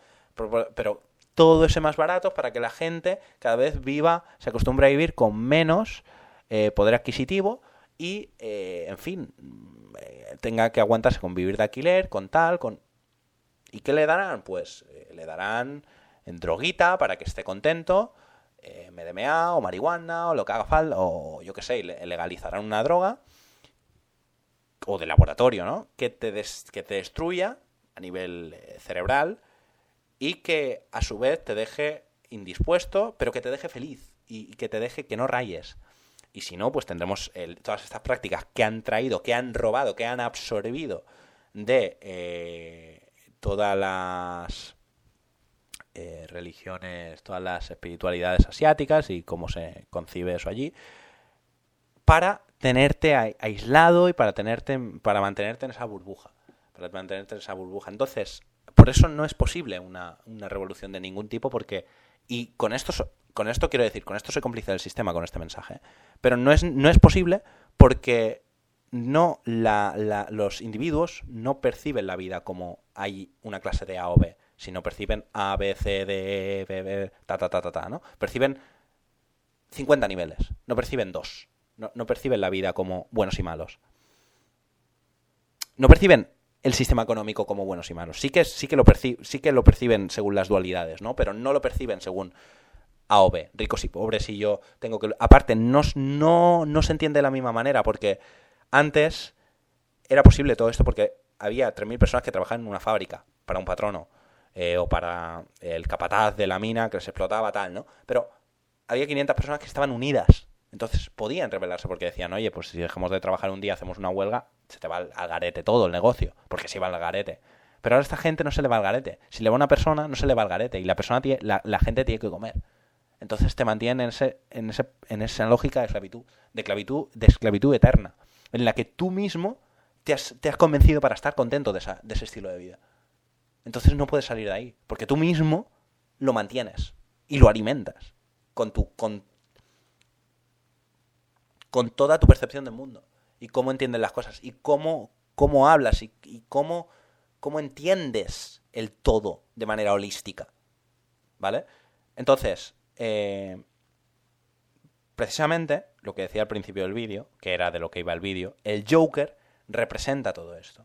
Representa todo esto y por eso en la película, cuando el, tío simplemente es un loco, pero se idealiza un loco porque la gente necesita un héroe. Necesita un héroe, aunque sea un jodido loco de la cabeza.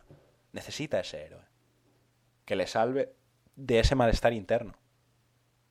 Y él, ese loco representa a todos en parte. Representa una liberación para el sistema, ¿no?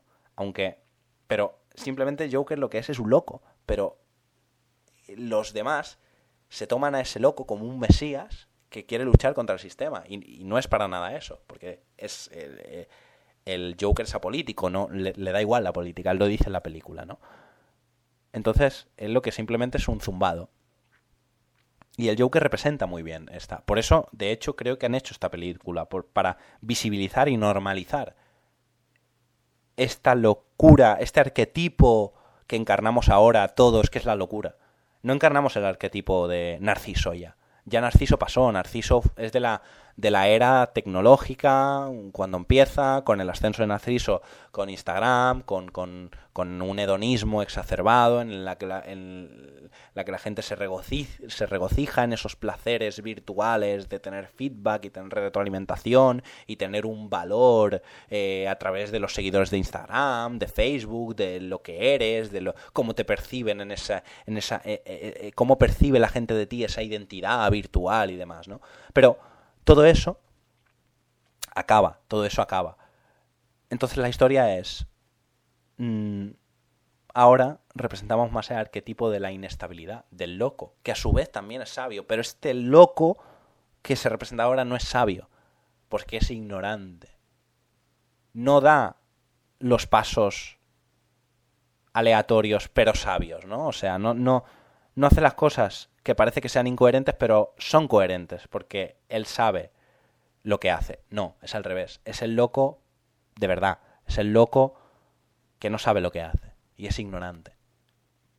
Como el Joker, ¿no? Precisamente. Que es un loco que la gente utiliza como estandarte y como, como en fin, figura mesiánica, ¿no? Por así decirlo. Un salvador, ¿no? Un líder revolucionario, en fin.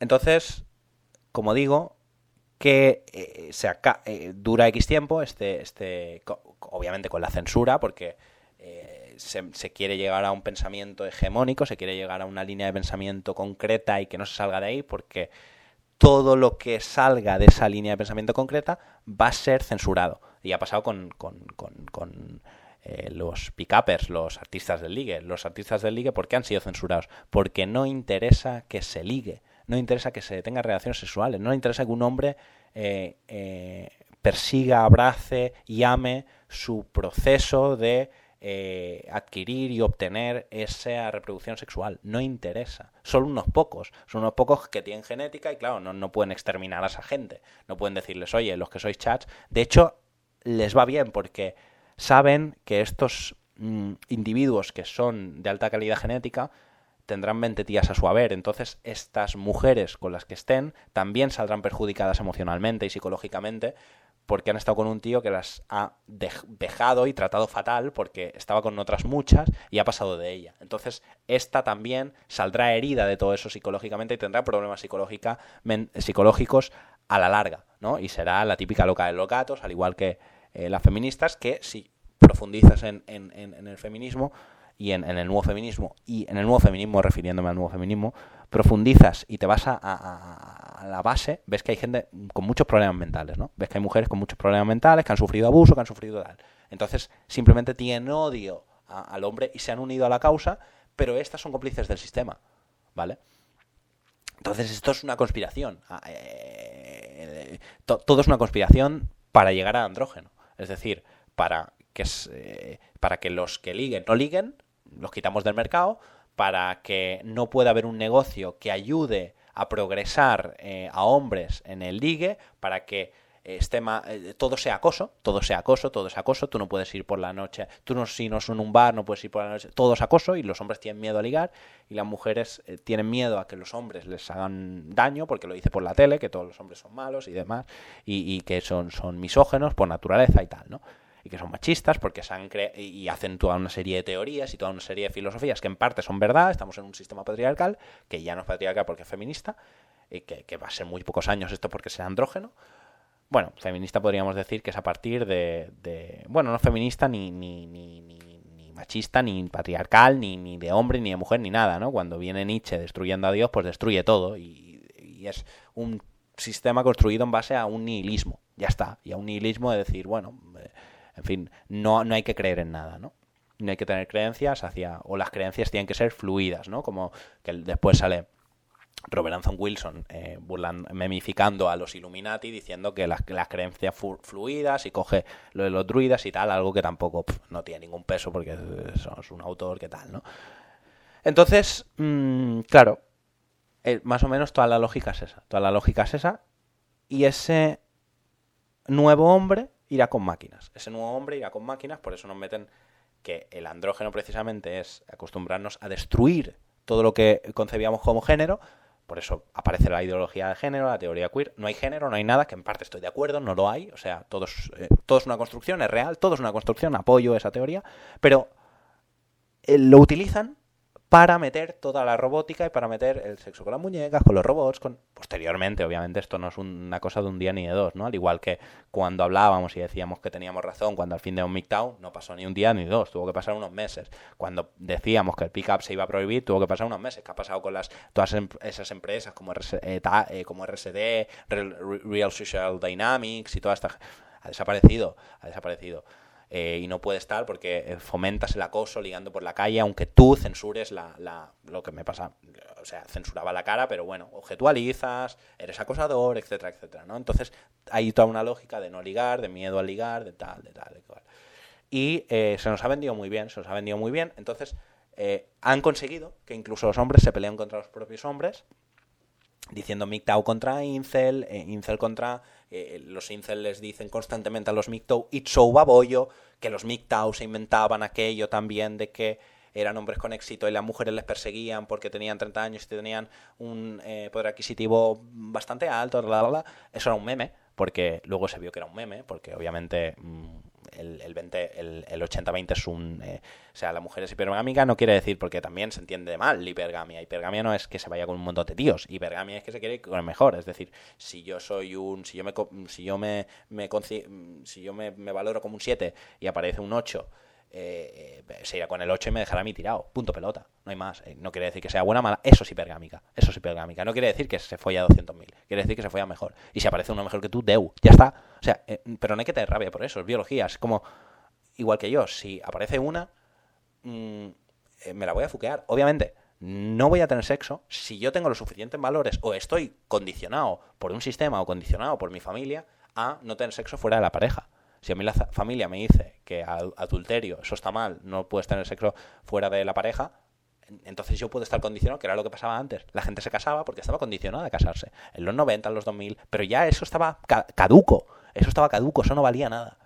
Entonces, Fíjate, todo eso se está cumpliendo. Todo lo que decía Anton Lavey se está cumpliendo. Ahora hay parejas eh, mixtas, parejas no sé qué, un tío que va con dos tías, una tía que va. Un tío bueno que va con dos tías, obviamente. Una tía que va con dos. Ahora hay de todo. Hay de todo. Ahora, hay fetichismo. Pero esto es una trampa, porque esto, aunque parezca liberador, eh, tiene una, una forma oculta. Tiene otra capa. Otra capa que no la vemos. Que es la capa de. Mm, aunque parezca liberador, es un libertinaje malsano que solo es un paso para el nuevo mundo, que el nuevo mundo básicamente es, eh, funciona todo en base a los algoritmos, tú simplemente eres consecuencia de... Y posteriormente los niños van a nacer de esos algoritmos y de esas máquinas y binarios y bla, bla, bla. Entonces, tú eres consecuencia de máquina y te construyes en base a esa sociedad de máquina. Eh, que en un futuro, pues, ya esa máquina constantemente, como en, en la película de Wally, -E, ¿no? Que está en esa nave espacial y a esa máquina les constantemente les proporciona todo lo que quieren, es cierto, les proporciona todo, viven, pero viven en una burbuja de la que no salen nunca. Entonces, en el mejor de los casos, se vivirá en una burbuja y en un estado de bienestar infinito, en el que quizá no se tenga sexo, o sí, no lo sé. Eh, en el mejor de los casos. En el mejor de los casos, como digo, en un futuro eh, dirán, hostia, están jubilando a la gente con 50 años. O sea, están eh, desempleando a la gente con 50 años, están echando a la gente de los trabajos con 50 años y lo jubilan a los 70. Y posteriormente a 72, 74, bla, bla. Entonces, en el mejor de los casos, pondrán una renta básica para la juventud en 5 o 10 años, porque se darán cuenta que no hay trabajo para todos, porque un ordenador cada día trabaja para más seres humanos, es decir, un, un, ordenador quita 20 puestos de trabajo. No puede ser, no puede ser, no, no puede ser porque no hay trabajo físico para todos. O darán una renta básica, o los trabajos serán rotacionales. Es decir, trabajas tres meses aquí y tu tope son tres meses o seis meses en esta empresa. Luego puedes volver, pero tienes que dejar tu, puesto a otro, a otro, a otro chaval que, no haya generado dinero. Entonces vivirás de manera rotacional y a su vez fragmentaria. ¿Por qué fragmentaria? ¿Y qué tiene que ver la fragmentación aquí? La fragmentación me refiero a una fragmentación de mundo, de cómo concibes el mundo tú, ¿no? Porque esto también eh, entra en toda esta lógica, ¿no? Malsana, obviamente. Entonces, eh, dentro de esta rotación, pues trabajarás tres meses en un sitio, luego estarás tres meses, eh, en fin, en paro y así, así constantemente. Esto en el, y en el peor de los casos, pues te irán muriendo de hambre hasta, hasta morirte y cada vez habrá más, vagabundos. De hecho, está subiendo, el porcentaje de vagabundos está subiendo, el porcentaje de gente que no se compra viviendas está subiendo, el porcentaje en, el, en países eh, de primer mundo de que no nacen niños, no están naciendo niños, porque claro, obviamente no, no, ya no se concibe eso. El otro día eh, escuchaba una conversación y decían prácticamente, o sea, decían esto, decían, claro, es que ahora hay tantas cosas, hay tantos problemas, que no solo es uno, ni dos, ni tres como lo era antes, ahora hay miles de problemas. ¿Por qué? Porque dentro de lo malo, todo ese sistema patriarcal, eh, religioso, judeocristiano, Mm, esclavista, porque era esclavista totalmente, te lo compro, como el de ahora, más, más o menos como el de ahora, como el que va, como, que eh, está eh, por venir. Era malo, porque era malo, pero dentro de lo malo era mejor. Dentro de lo malo era mejor. Entonces, mm, la conclusión es esta, la conclusión es esta. Y ya lo he dicho sobre, sobre la marcha cuando estaba haciendo el vídeo. Pero si no os habéis enterado, que era precisamente lo que venía a hablar este vídeo, lo que hablaba era básicamente el mundo de censura que vamos a llegar, que vamos a llegar son una línea de pensamiento en el que el ordenador te va a decir eh, cómo tienes que pensar. Ya no es un, ya no es ni la iglesia, ni un, ni, ni el gobierno, ni la televisión, ni, ni el Estado, ni el, ni el, ni el, ni las instituciones. No, es eh, los algoritmos. Los algoritmos mm, dirigirán una enseñanza determinada a cada persona para mantenerla, obviamente, en, la, en, esa inopia y en ese mundo virtualizado. Entonces, mm, hasta que no llegue, eh, entonces, por eso la censura, por eso todo el que quiere hacer otra cosa que sea, pues, eh, dedicarse eh, a decir cosas que no son políticamente correctas, it's over. Como cualquier movimiento que salga a favor o en contra del sistema que no comulgue con las ideas del sistema, borrado.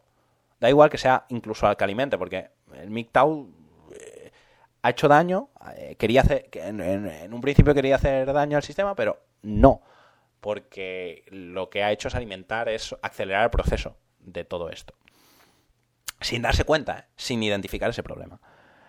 Entonces, eh, como digo, todos los movimientos nacen del sistema y mueren en el sistema. Entonces, no interesa que haya esta gente. Por eso, todos los que se dedican a esto están cambiándose el nombre, están diciendo que se dedican. Por eso, Álvaro Reyes, que es, un seguto que tenemos aquí en España, se está dedicando a la superación personal, bla, bla, bla. ¿Por qué? Porque mm, no interesa que esta gente mm, se dedique a ligar, ni que enseñe a ligar. No quieren que ligue, no quieren que liguemos, no quieren que nos relacionemos con el sexo opuesto. O con el mismo sexo. Bueno, con el mismo sexo sí, pero quedan los días contados. Recuerdo que en 2013 eh, estaban poniendo en, boca de todos, es decir, se está poniendo en la televisión, se está eh, orgullo gay, orgullo gay. Ya no se, no, se habla casi de eso, tío. No se habla casi de eso, tío. Recuerdo que el mundo gay y la homosexualidad ya en 2013, 2012, 2015, yo lo viví porque empezabas, yo estaba saliendo de fiesta, ¿no? Empezaba, no, ya estaba saliendo de fiesta. Y, viví todo ese, viví todo ese, proceso.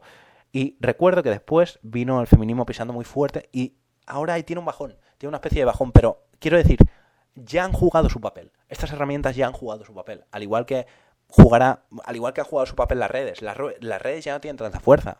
O sea, tienen, forman parte de nuestra vida, pero no tienen tanta fuerza ya.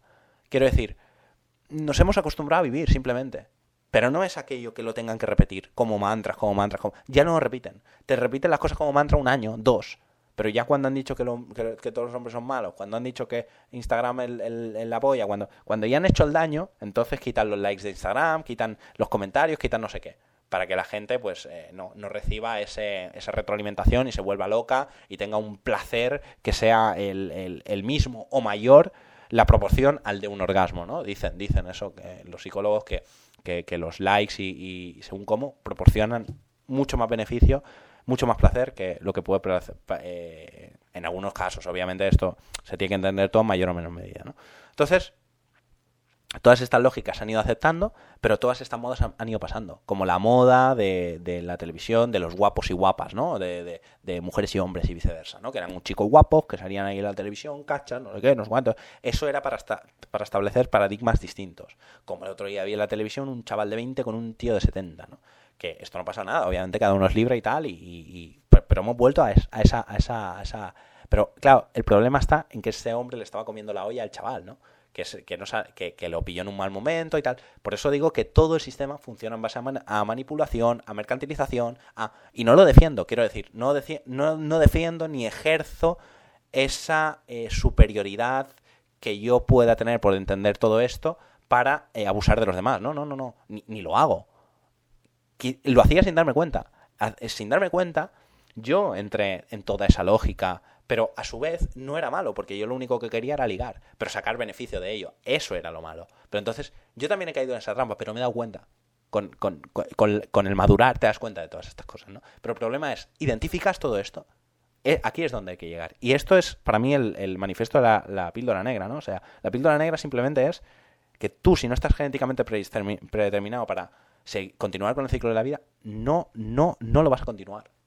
No lo vas a continuar. Y esto es, esto es. O sea, la píldora negra que se, que se, mm, se aplica a todo. Porque es el entender la verdad en todos los sentidos. Y el, el, quedarse desengañado y el quedarse, bueno, pues desanimado por entender esta verdad, ¿no? Por entender esta verdad y vas, conforme vas descendiendo más en el rabbit hole, en el agujero de conejo, te das cuenta que, vas abriendo tu conciencia de manera brutal, no solo es a través de las drogas, como dice la New Age, que, ha interesado muchísimo, y, que, claro, no solo, no solo es a través de las drogas, sino que es a través de las lecturas, ¿no? También. Entonces, mm, vemos como todos aquellos pensadores, todos aquellos solo veían lo que iba a ser. Por eso ya lo dijo, ¿no? Haz tu voluntad, Alistair, haz tu voluntad, ¿no? Pero esta gente simplemente eran intelectuales, ¿no? Cuando va a la Cámara del Rey eh, y, contacta con Toz y demás, él sabe que la Cámara del Rey es donde mm, se recibe toda la información. Él sabe todo eso. Él sabe todo eso. Toda esta gente sabía, eran, eran cracks. Toda esta gente sabía, como Nietzsche también eh, criticaría incluso a masonería, etcétera, etcétera, ¿no? Y creería los hiperbóreos. De hecho, diría, creo que él dice que es un hiperbóreo, lo menciona, o lo, o lo deja caer, o en fin, o lo dice entre... Eh, un mensaje eh, codificado, ¿no? Por así llamarlo. Entonces, eh, pero bueno, esto me estoy yendo por las ramas. Entonces la idea es, no quiero que se entienda este manifiesto de la píldora negra como eh, qué está diciendo porque no he hablado de la píldora negra en ningún momento. No, he hablado de todo, de, todo lo que construye este sistema actual y hacia dónde va. Entonces, hacia dónde va, como he dicho, es todo lo que se ha vendido también, toda esa lógica de los viajes, de los neo es para vivir en un mundo globalizado y rotacional. Es decir, tú no tienes trabajo en tu país, pues te vas a otro, pues te vas a otro, pues te vas a otro. Para que tú no tengas casa, para que tú no tengas familia, para que tú no tengas cultura, para que tú no tengas tradición, para que tú no tengas nada para que no haya una noción de la cultura, para que no haya la cultura tradicional, no existe, no existe una cultura, no existe una, espiritualidad, una espiritualidad ligada a esa cultura, porque la espiritualidad al final son diferentes sistemas para identificar el mundo, al final eh, eh, la cábala, el tarot, eh, en fin, cualquier sistema mm, es para descifrar ese mundo espiritual y ascendente en algunos casos, aunque yo no quiero entender como ascendente, como que tú vas ascendiendo por una serie de niveles y te haces más espiritual o menos, ¿no? No me gusta entenderlo así, pero podría ser, podría ser así, ¿no? Porque no, no, no voy a entrar este, en este tema. Pero, y al igual que, que, pasa con los entes, que pasa con los viajes astrales, que pasa con, con las otras... Todo esto es real, pero eh, se utiliza mal, porque se da eh, la mala información, ¿no? Se utiliza pues a David Icke, a los desinformadores, a toda esta gente, y para hablar de ente, para hablar, para que no porque primero, para que no hables, eh, para, que no arregles primero tu mundo físico. Es verdad que es un mundo real, pero si tú no tienes un tiempo para dedicarle a ese mundo, tú, estás muerto. Y si se te mantiene en la rat race y en, en las ruedas de hámster de pensamiento, tú estás muerto. O sea, tú estás muerto.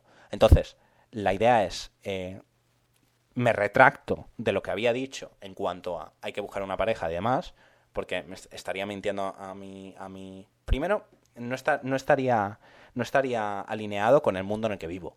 O sea, quiero decir, no, está, no estaría conectado con el mundo en el que vivo, porque en el mundo en el que vivo es el Kali Yuga, ¿vale? Y yo, eh, decía en su día que las relaciones, eh, quería una relación en la que quería tener un hijo y en la que quería evolucionar, si evolucionaba tu pareja y le, le hacías entender cómo funcionaba todo el sistema o que ya lo entendiera por su propio pie, da igual, o que ya te pueda apoyar a ti, eh, que ella lo entienda, ¿no?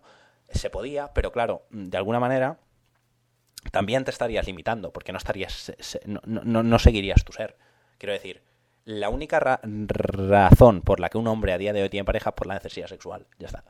Es porque quiere tener algo seguro, porque tiene miedo, porque tiene miedo de no encontrar otra casa. O sea, tú imagínate un gigachat, un, un, un, un un hombre así no va a, ir loco y a ir necesitado. Entonces me retracto lo que había dicho, quiero decir, eh, creo que el objetivo del hombre es tener unas cuantas mujeres. Creo que el objetivo del hombre es, tener un... Y no machista, quiero decir, no es un mensaje machista. Al igual que creo que el hombre no es, no no es heterosexual. ¿eh? O sea, creo, creo que es todo. Creo que es todo. Pero quiero decir, en, en, en base a este antiguo sistema patriarcal, ahora veremos el nuevo sistema que será ese hombre. ¿Cuál será el objetivo en su vida?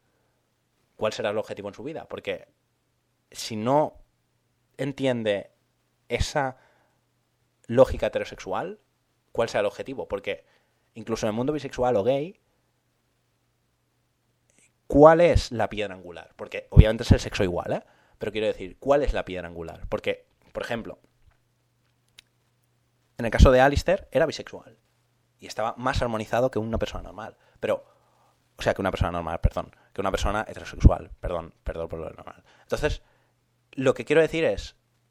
Eh, eh, ¿Dónde está la piedra? ¿Dónde está la piedra angular? Eh, eso es lo que. Eso es una de las cuestiones que, dejo sobre la mesa, que no voy a contestar. Pero ahí está la idea, ¿no? Ahí está la idea y era lo que quería plantear. Todo lo que. Toda esa realidad de Hollywood que, es escénica y que, que plantea Joker es un poco la, aceptación, la, la, aceptación, la visibilización y la normalización de ese, de, ese sistema. Es decir, aceptamos ya la televisión, Hollywood, el sistema, acepta que el mundo está loco. Ya está, simplemente es eso. Entonces, eh, por eso Joker cada vez, Joker, Joker, Joker, tiene más poder, ¿no? Y por eso, esa, esa, como antes tenían poder la película romántica, quiero decir, antes era todo películas románticas, Titanic, eh, o películas de, de, guerra, ¿no? Siempre han hecho películas. Ahora son todo películas de superhéroes, películas de... Y precisamente, no tampoco es con una intención de lavar el cerebro a la gente, que también. Obviamente también es con, con eh, el abarcar mucho público. Por eso Disney hace películas de Sirenita Negra, por eso no solo por el hecho de adoctrinar de una manera determinada para que todos seamos, eh, vivamos en un mundo globalizado y que se entienda que a su vez esto está bien porque tenemos que entender que primeramente somos mezcla de todo, no hay, eh, aunque, fíjate, ¿no? Que, que, que, Nietzsche después hablaba de la sangre y tal, ¿no? En un de esto, y los aristócratas han hablado mucho de esto y, bueno, en práctica la endogamia y tal, para mantener esa, esa, esa, esa, sangre y tal, ¿no? Pero todos somos, somos mezcla de todo, ¿no? Y que bueno, que luego eh, fijaros cómo estos aristócratas muchas veces han salido con, taras mentales, porque claro, al hacerlo entre primos y tal, y al practicar el incesto, pues salían con taras mentales, ¿no? Entonces, claro, eh, eh, la idea es que... Mm, ahora me he perdido. La idea es, bueno, pues, pues seguimos un poco por ahí, ¿no? La idea es, en cuanto a la sexualidad, falta, falta por comprender cosas, pero dentro de haber sido yo, en mi caso, al igual que muchos otros educados en este sistema eh, patriarcal en su día, ahora mm, feminista o, mm, con, ciertos valores que se mantenían, con ciertos valores que se mantenían y condicionados en parte, sí, es real, mm, tengo esa noción de lo que es la vida, ¿no? Tengo esa, por eso, por eso idealizamos esos, estilos de vida, ¿no? En la que vemos al tío con un montón de éxito con mujeres, ¿no? Atribuimos el éxito ahí con mujeres y las hombres, las mujeres atribuyen el éxito sexual, sentimental, romántico al hecho de ir con el mejor tío, de ir con Leonardo DiCaprio, de ir con un tío que tiene un balúe que flipas, porque al final es eso, o sea, es, es, es ir con el mejor, ellas y nosotros ir, ir eh, por eso ellas fantasean con eso y nosotros fantaseamos con esto. Claro, los heterosexuales, los, eh, eh, los transexuales, que le, gusta el mismo, el mismo, es decir, mismo género, todo esto no, no, no, no, no, no sé por dónde va. No sé por dónde va esa sexualidad, no sé dónde acaba, no sé, no sé el fin dónde acaba no te lo puedo decir porque no, no soy homosexual, entonces no, no, te lo puedo decir. Aunque sé que esta gente, de alguna manera, la bisexualidad es, es, te mantiene más armonizado. De alguna manera, te mantiene más armonizado si eres maduro para entender eso, para identificarlo y para saberlo llevar. Ojo, ¿eh? porque esto pasa lo mismo con, el libertinaje. El libertinaje no se trata de dejar cadáveres sentimentales por el camino. Eh, o, sea, eso es el libertinaje. La libertad no se trata de eso. La libertad se trata de eh, saber con quién quieres estar y saber elegir y estar con él y respetarlo. Eso es la libertad, no el libertinaje que es dejo cadáveres sentimentales por el camino. Que esto es lo que se ha creado ahora. Entonces el sistema va, va a hacer eso, va, va, a seguir siendo así, va a seguir teniendo víctimas y verdugos. Dentro, todos somos víctimas y verdugos, en parte, todos. Pero el sistema a veces tiene víctimas eh, físicas de verdad y tiene víctimas eh, de ideas y tiene, quiero decir, acaba con ideas y crea ideas. quiero decir, eh, es creador y destructor al mismo tiempo, ¿no? Al igual que, que las personas. Las personas en parte son egoístas y tienen... Pero claro, es como decía Bauman, ¿no? No nos tenemos que preocupar si el ser humano es bueno o malo, sino hacia dónde va, a qué tendencias tenemos, ¿no? Si hacia la maldad o hacia la bondad, ¿no? Y bueno, por último, no, no he querido tampoco caer en teorías de conspiración, que, que las hay. Eh, también he hablado un poco de la dimensión espiritual, pero como he dicho antes, o sea, no quiero caer en, en, por ejemplo, en, el otro día hablábamos de Nikola Tesla y la teletransportación, el otro... Claro, todo esto es, es, es real, pero es, es, como un comentario ayer que ponía en YouTube, ¿no? Que decía que Anton LaVey, eh, eh todo, todo las prácticas espirituales de la New Age se copiaron del satanismo. Bueno, sí, pero el satanismo de quién se copió? Porque antes hubo alguien probando, ¿no? Y, y esos alguien fueron Jung, Alistair, fueron esa gente que exploró el mundo de los arquetipos, el mundo de las entidades, el mundo... Entonces, todo eso es real, todo eso convive en nuestro mundo, pero eh, creo que el estar desarmonizado no te hace Mm, estar conectado con esa... O sea, si primeramente no estás armonizado, que para estar armonizado, básicamente, para quien no haya entendido, o sea, para mí la felicidad es el estar on focus, estar feliz, estar con altos niveles de energía, estar fluyendo, eso es para mí la armonización. ¿Y la armonización cómo se consigue? Estando conectado con tu verdadera naturaleza, es decir, con, con, con, el sexo, con el sexo. O sea, porque la piedra angular es el sexo del sistema. El sexo y las tendencias eh, sexuales y las tendencias de, de mal, bien, o sea, para Freud todo era el sexo. O sea, en parte es todo el sexo, en paralelo todo la supervivencia, que se traduce en economía, por eso para más todo era, y, en parte el amor, ¿no? Y el amor, eh, por eso para Jesús era el amor, para Buda es el amor, ¿no? Para todos estos eh, eh, filósofos, pensadores, para todos estos, en fin, mesías, etcétera, era el amor y, la ley, y, por, eso para el otro era la ley, porque la ley era como los valores. Todo esto, todos estos pensadores simplemente han, lo que han hecho ha sido identificar estas piedras angulares que eh, si no hay una más importante que, la otra, aunque la más importante, como he dicho, la máxima fuerza que hay es continuar con el ciclo de la vida, que es la conexión de, los sexos eh, complementarios, que es hombre y mujer, eh, y, en el mundo homosexual sería eh, esa complementación, pero con el género mental, no sexual, obviamente, porque, eh, quiero decir, no, no pueden tener un hijo. Por ahora, cuando nazcan de máquinas ya veremos, pero, mm, en fin, esa es la idea, ¿no? Esa es la idea y por aquí lo dejaría, por aquí lo dejaría. Entonces, eh, la cosa está muy clara y lo que yo voy a animar, lo que yo voy a animar, por último, que cada hombre intente conectarse con su, con su instinto a través del sexo. A través del sexo, entonces, yo sé que es muy complicado, o sea, simplemente... Mm, eh, quiero decir, si alguien no está genéticamente predispuesto es muy jodido, pero tiene que intentar eh, subir su valor para que las mujeres le vean atractivo y ya está. Es que no puedo decir otra cosa, no, no, no, no, no no puedo ir en contra de las mujeres por, por, por ni, ni puedo decirles malas, ni puedo decirles malos a los hombres por, por ser como son. Mm, es, la naturaleza es así y, no perdona. Es como, quiero decir, en el ciclo de vida natural los eh, leones se comen a, a, los antílopes, ¿no? Es decir, a los ciervos, a, y, te jodes y ya está. Y, el, león deja embarazada a la hembra y se larga. Y así, y this life, ¿no? Así es la vida. Entonces, Mm, por eso no puedo hablar de, los incels o de los MeToo concretamente o del PUA. ¿no? Lo que puedo decirles es que se conecten con su verdadera realidad, que la del hombre es acostarse con muchas mujeres y, porque voy a, voy a hablar ahora en base a mi experiencia subjetiva, es decir, lo que yo planteo es, o sea, cuando yo he sido más feliz en, en, eh, en, en retrospectiva, ¿no? en, mirando al pasado, ha sido cuando tenía reacciones sexuales, cuando estaba plenamente lleno con las reacciones sexuales. Esto no, no es incompatible con que tengas pareja, pero tiene que entender esta realidad y, tú puedes limitarte, tú puedes limitar esa naturaleza, tú puedes por una mujer decir, bueno, va, pues me voy a comportar o estar un tiempo sin, sin, sin ir con otras mujeres, no pasa nada.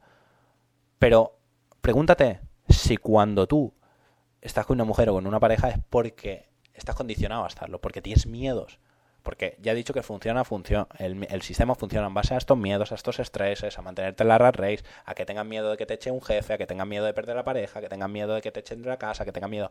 El sistema se alimenta de todo eso, se alimenta de tu miedo para mantenerte ahí. Entonces, mm, claro, la idea es, cuando estás con una pareja, está, ¿por qué estás? Al igual que la mujer, ¿por qué estás? Entonces, por eso siempre, ellas están tranquilas. Por eso hay gente que ven como un posible marido, ¿no? Por eso muchas veces no me ven como algo potencial. Por eso muchas veces me ven como un polvo y por eso me dejan a la cuarta cita. No es porque yo sea malo, porque yo sea un tonto, porque yo sea un que un paria o lo que sea, que también, pero es porque no me o sea, sexualmente me ven atractivo y se acuestan, pero luego no me ven como un futuro padre. Entonces me, me descartan. Es así, es así. Entonces, la idea es esa, ¿no? La verdadera píldora negra es entender eso.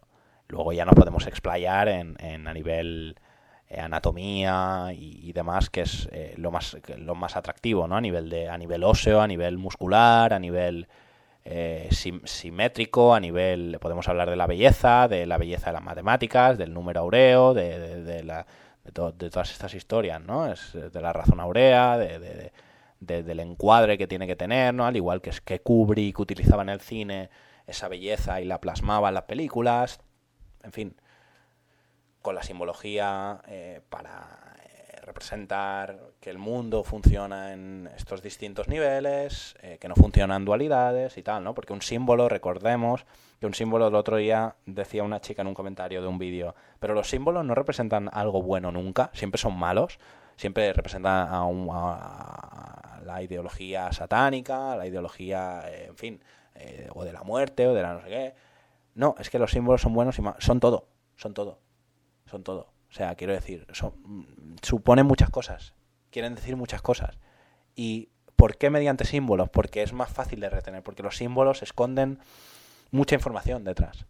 Los símbolos esconden mucha información. Entonces, si se nos educa mediante estos símbolos, y si se nos educa mediante mantras, y si se nos educa mediante... Entonces creas a un, a un, un ser humano alineado, a un ser humano eh, eh, que puedes manejar como tú quieras. Que es un títere, es un títere. Y cada uno de esos hilos son distintas ideas, distintos símbolos, distintos mantras que se aplican constantemente en, tu cabeza sin que tú te des cuenta, sin que tú ni siquiera los puedas identificar. Tú vives en un paradigma que ni siquiera puedes identificar. Esa, esa es la idea. Esa es la idea y eso es como se te mantiene paradigma. Y de hecho, muchas veces apoyas sin saber esto. Y eres cómplice del sistema sin saber esto. Y yo he sido cómplice y me, me he equivocado muchas veces y me he contradecido muchas veces de miles de historias. Miles de historias. Entonces, Mm, está muy clara, la idea está muy clara. La idea está muy clara. Pero para mí, ya digo, eh, mm, para mí lo más importante, la piedra angular, es el sexo, porque es lo que continúa con el ciclo de la vida. Y es, es cuando estamos más conectados. O sea, cuando tú estás teniendo sexo, te olvidas de todo, de alguna manera no te pasa con nada, porque estás en el acto, simplemente estás. Ahí sí que estás fluyendo, estás. Y eso es cuando estás armonizado de verdad, cuando estás, cuando no piensas en nada más, o cuando vas a conseguir eso, estás. Cuando normalmente estás en una cita, bueno, también puedes pensar qué estrategia llevar a cabo, tanto mujer como hombre, para acostarte con esa persona, o para las mujeres también, tienen sus estrategias para enganchar al hombre, ¿no? O piensas en eso o estás simplemente en la cita disfrutando, ¿no? Cuando tú estás pasando con alguien normalmente no piensas en qué voy a hacer después o qué voy a hacer ahora o si vas a... También piensas a lo mejor, ¿no? Que vas a, tener sexo o no, pero normalmente estás en ese momento, ¿no? Y eso es lo que me... Eso es estar, armonizado. Eso es estar, estar feliz, estar... Cuando acabas de, tener sexo por la mañana y te vas contento a un sitio. Y, y yo, fíjate, lo he notado, ¿no? Lo he notado hoy que ayer tuve sexo tres, dos veces y por la mañana una. Estaba en el transporte público y la gente estaba triste. Y fijaros, fijaros, esto ya es muy, muy ida de olla, pero es real. Las mujeres me hacían alguna mirada porque veían que estaba, porque me estaba riendo, porque estaba conectado. Estoy conectado con mi verdadera realidad. Entonces a la mujer le atrae eso, obviamente. A la mujer le atrae que tú estés conectado, que tú te seas feliz, que sus obviamente en primera instancia si no tienes si no eres eh, deseable genéticamente da igual lo armonizado que estés no que da igual. Pero ya me entendéis por dónde va. Si tú eres sexualmente eh, deseado o mínimamente esa armonización te puede ayudar te puede ayudar. Todo eso en fin al igual que estar solo te aleja y, te, genera faltas genéticas, neuronales, eh, emocionales, estar conectado te favorece a nivel emocional, genético, hormonal y, atraes a las mujeres, atraes más a las mujeres. Entonces, cuando hablábamos de, claro, es que, y cuando llora la gente, bueno, cuando llora, está mal dicho, ¿no? Cuando la gente dice, hostia, es que los inter no podemos hacer nada o tal, no podemos hacer nada. Es que la cuestión no es si, mm, puedes o no puedes hacer nada. La cuestión es que no te queda otra.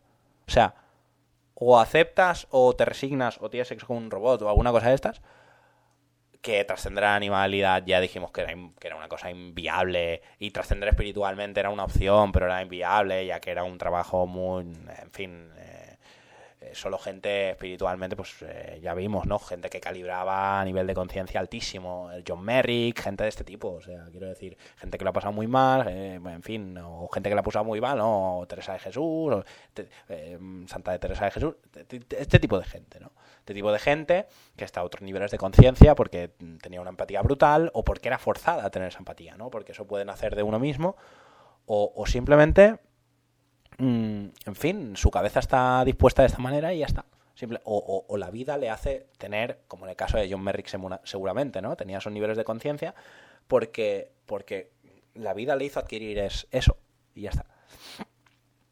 Entonces, mm, mm, creo que lo dejaría por aquí. Creo que este ha sido un resumen bastante bueno y este es mi, mi manifiesto, mi manifiesto de, bueno, de, la verdad que he aprendido a través de todo este tiempo, a través de, bueno, lecturas, eh, conocimiento propio, eh, en fin, eh, todo lo que todo lo que os imaginéis, ¿no? O sea, es decir, experiencias de la vida, experiencias de la vida y lecturas y ir con gente que sabe, bueno, que sabe más, sabe menos, pero relacionarse, al final relacionarse en, en primera instancia y luego ya lo demás viene solo, ¿no? Pero creo que ya está. No tengo nada más que añadir. Eh, ha sido un buen resumen. Os he hecho un poco de contexto del pasado y del futuro para que entendierais un poco cómo estamos actualmente. Y, y bueno, no quiero dejarme nada, no quiero dejarme nada.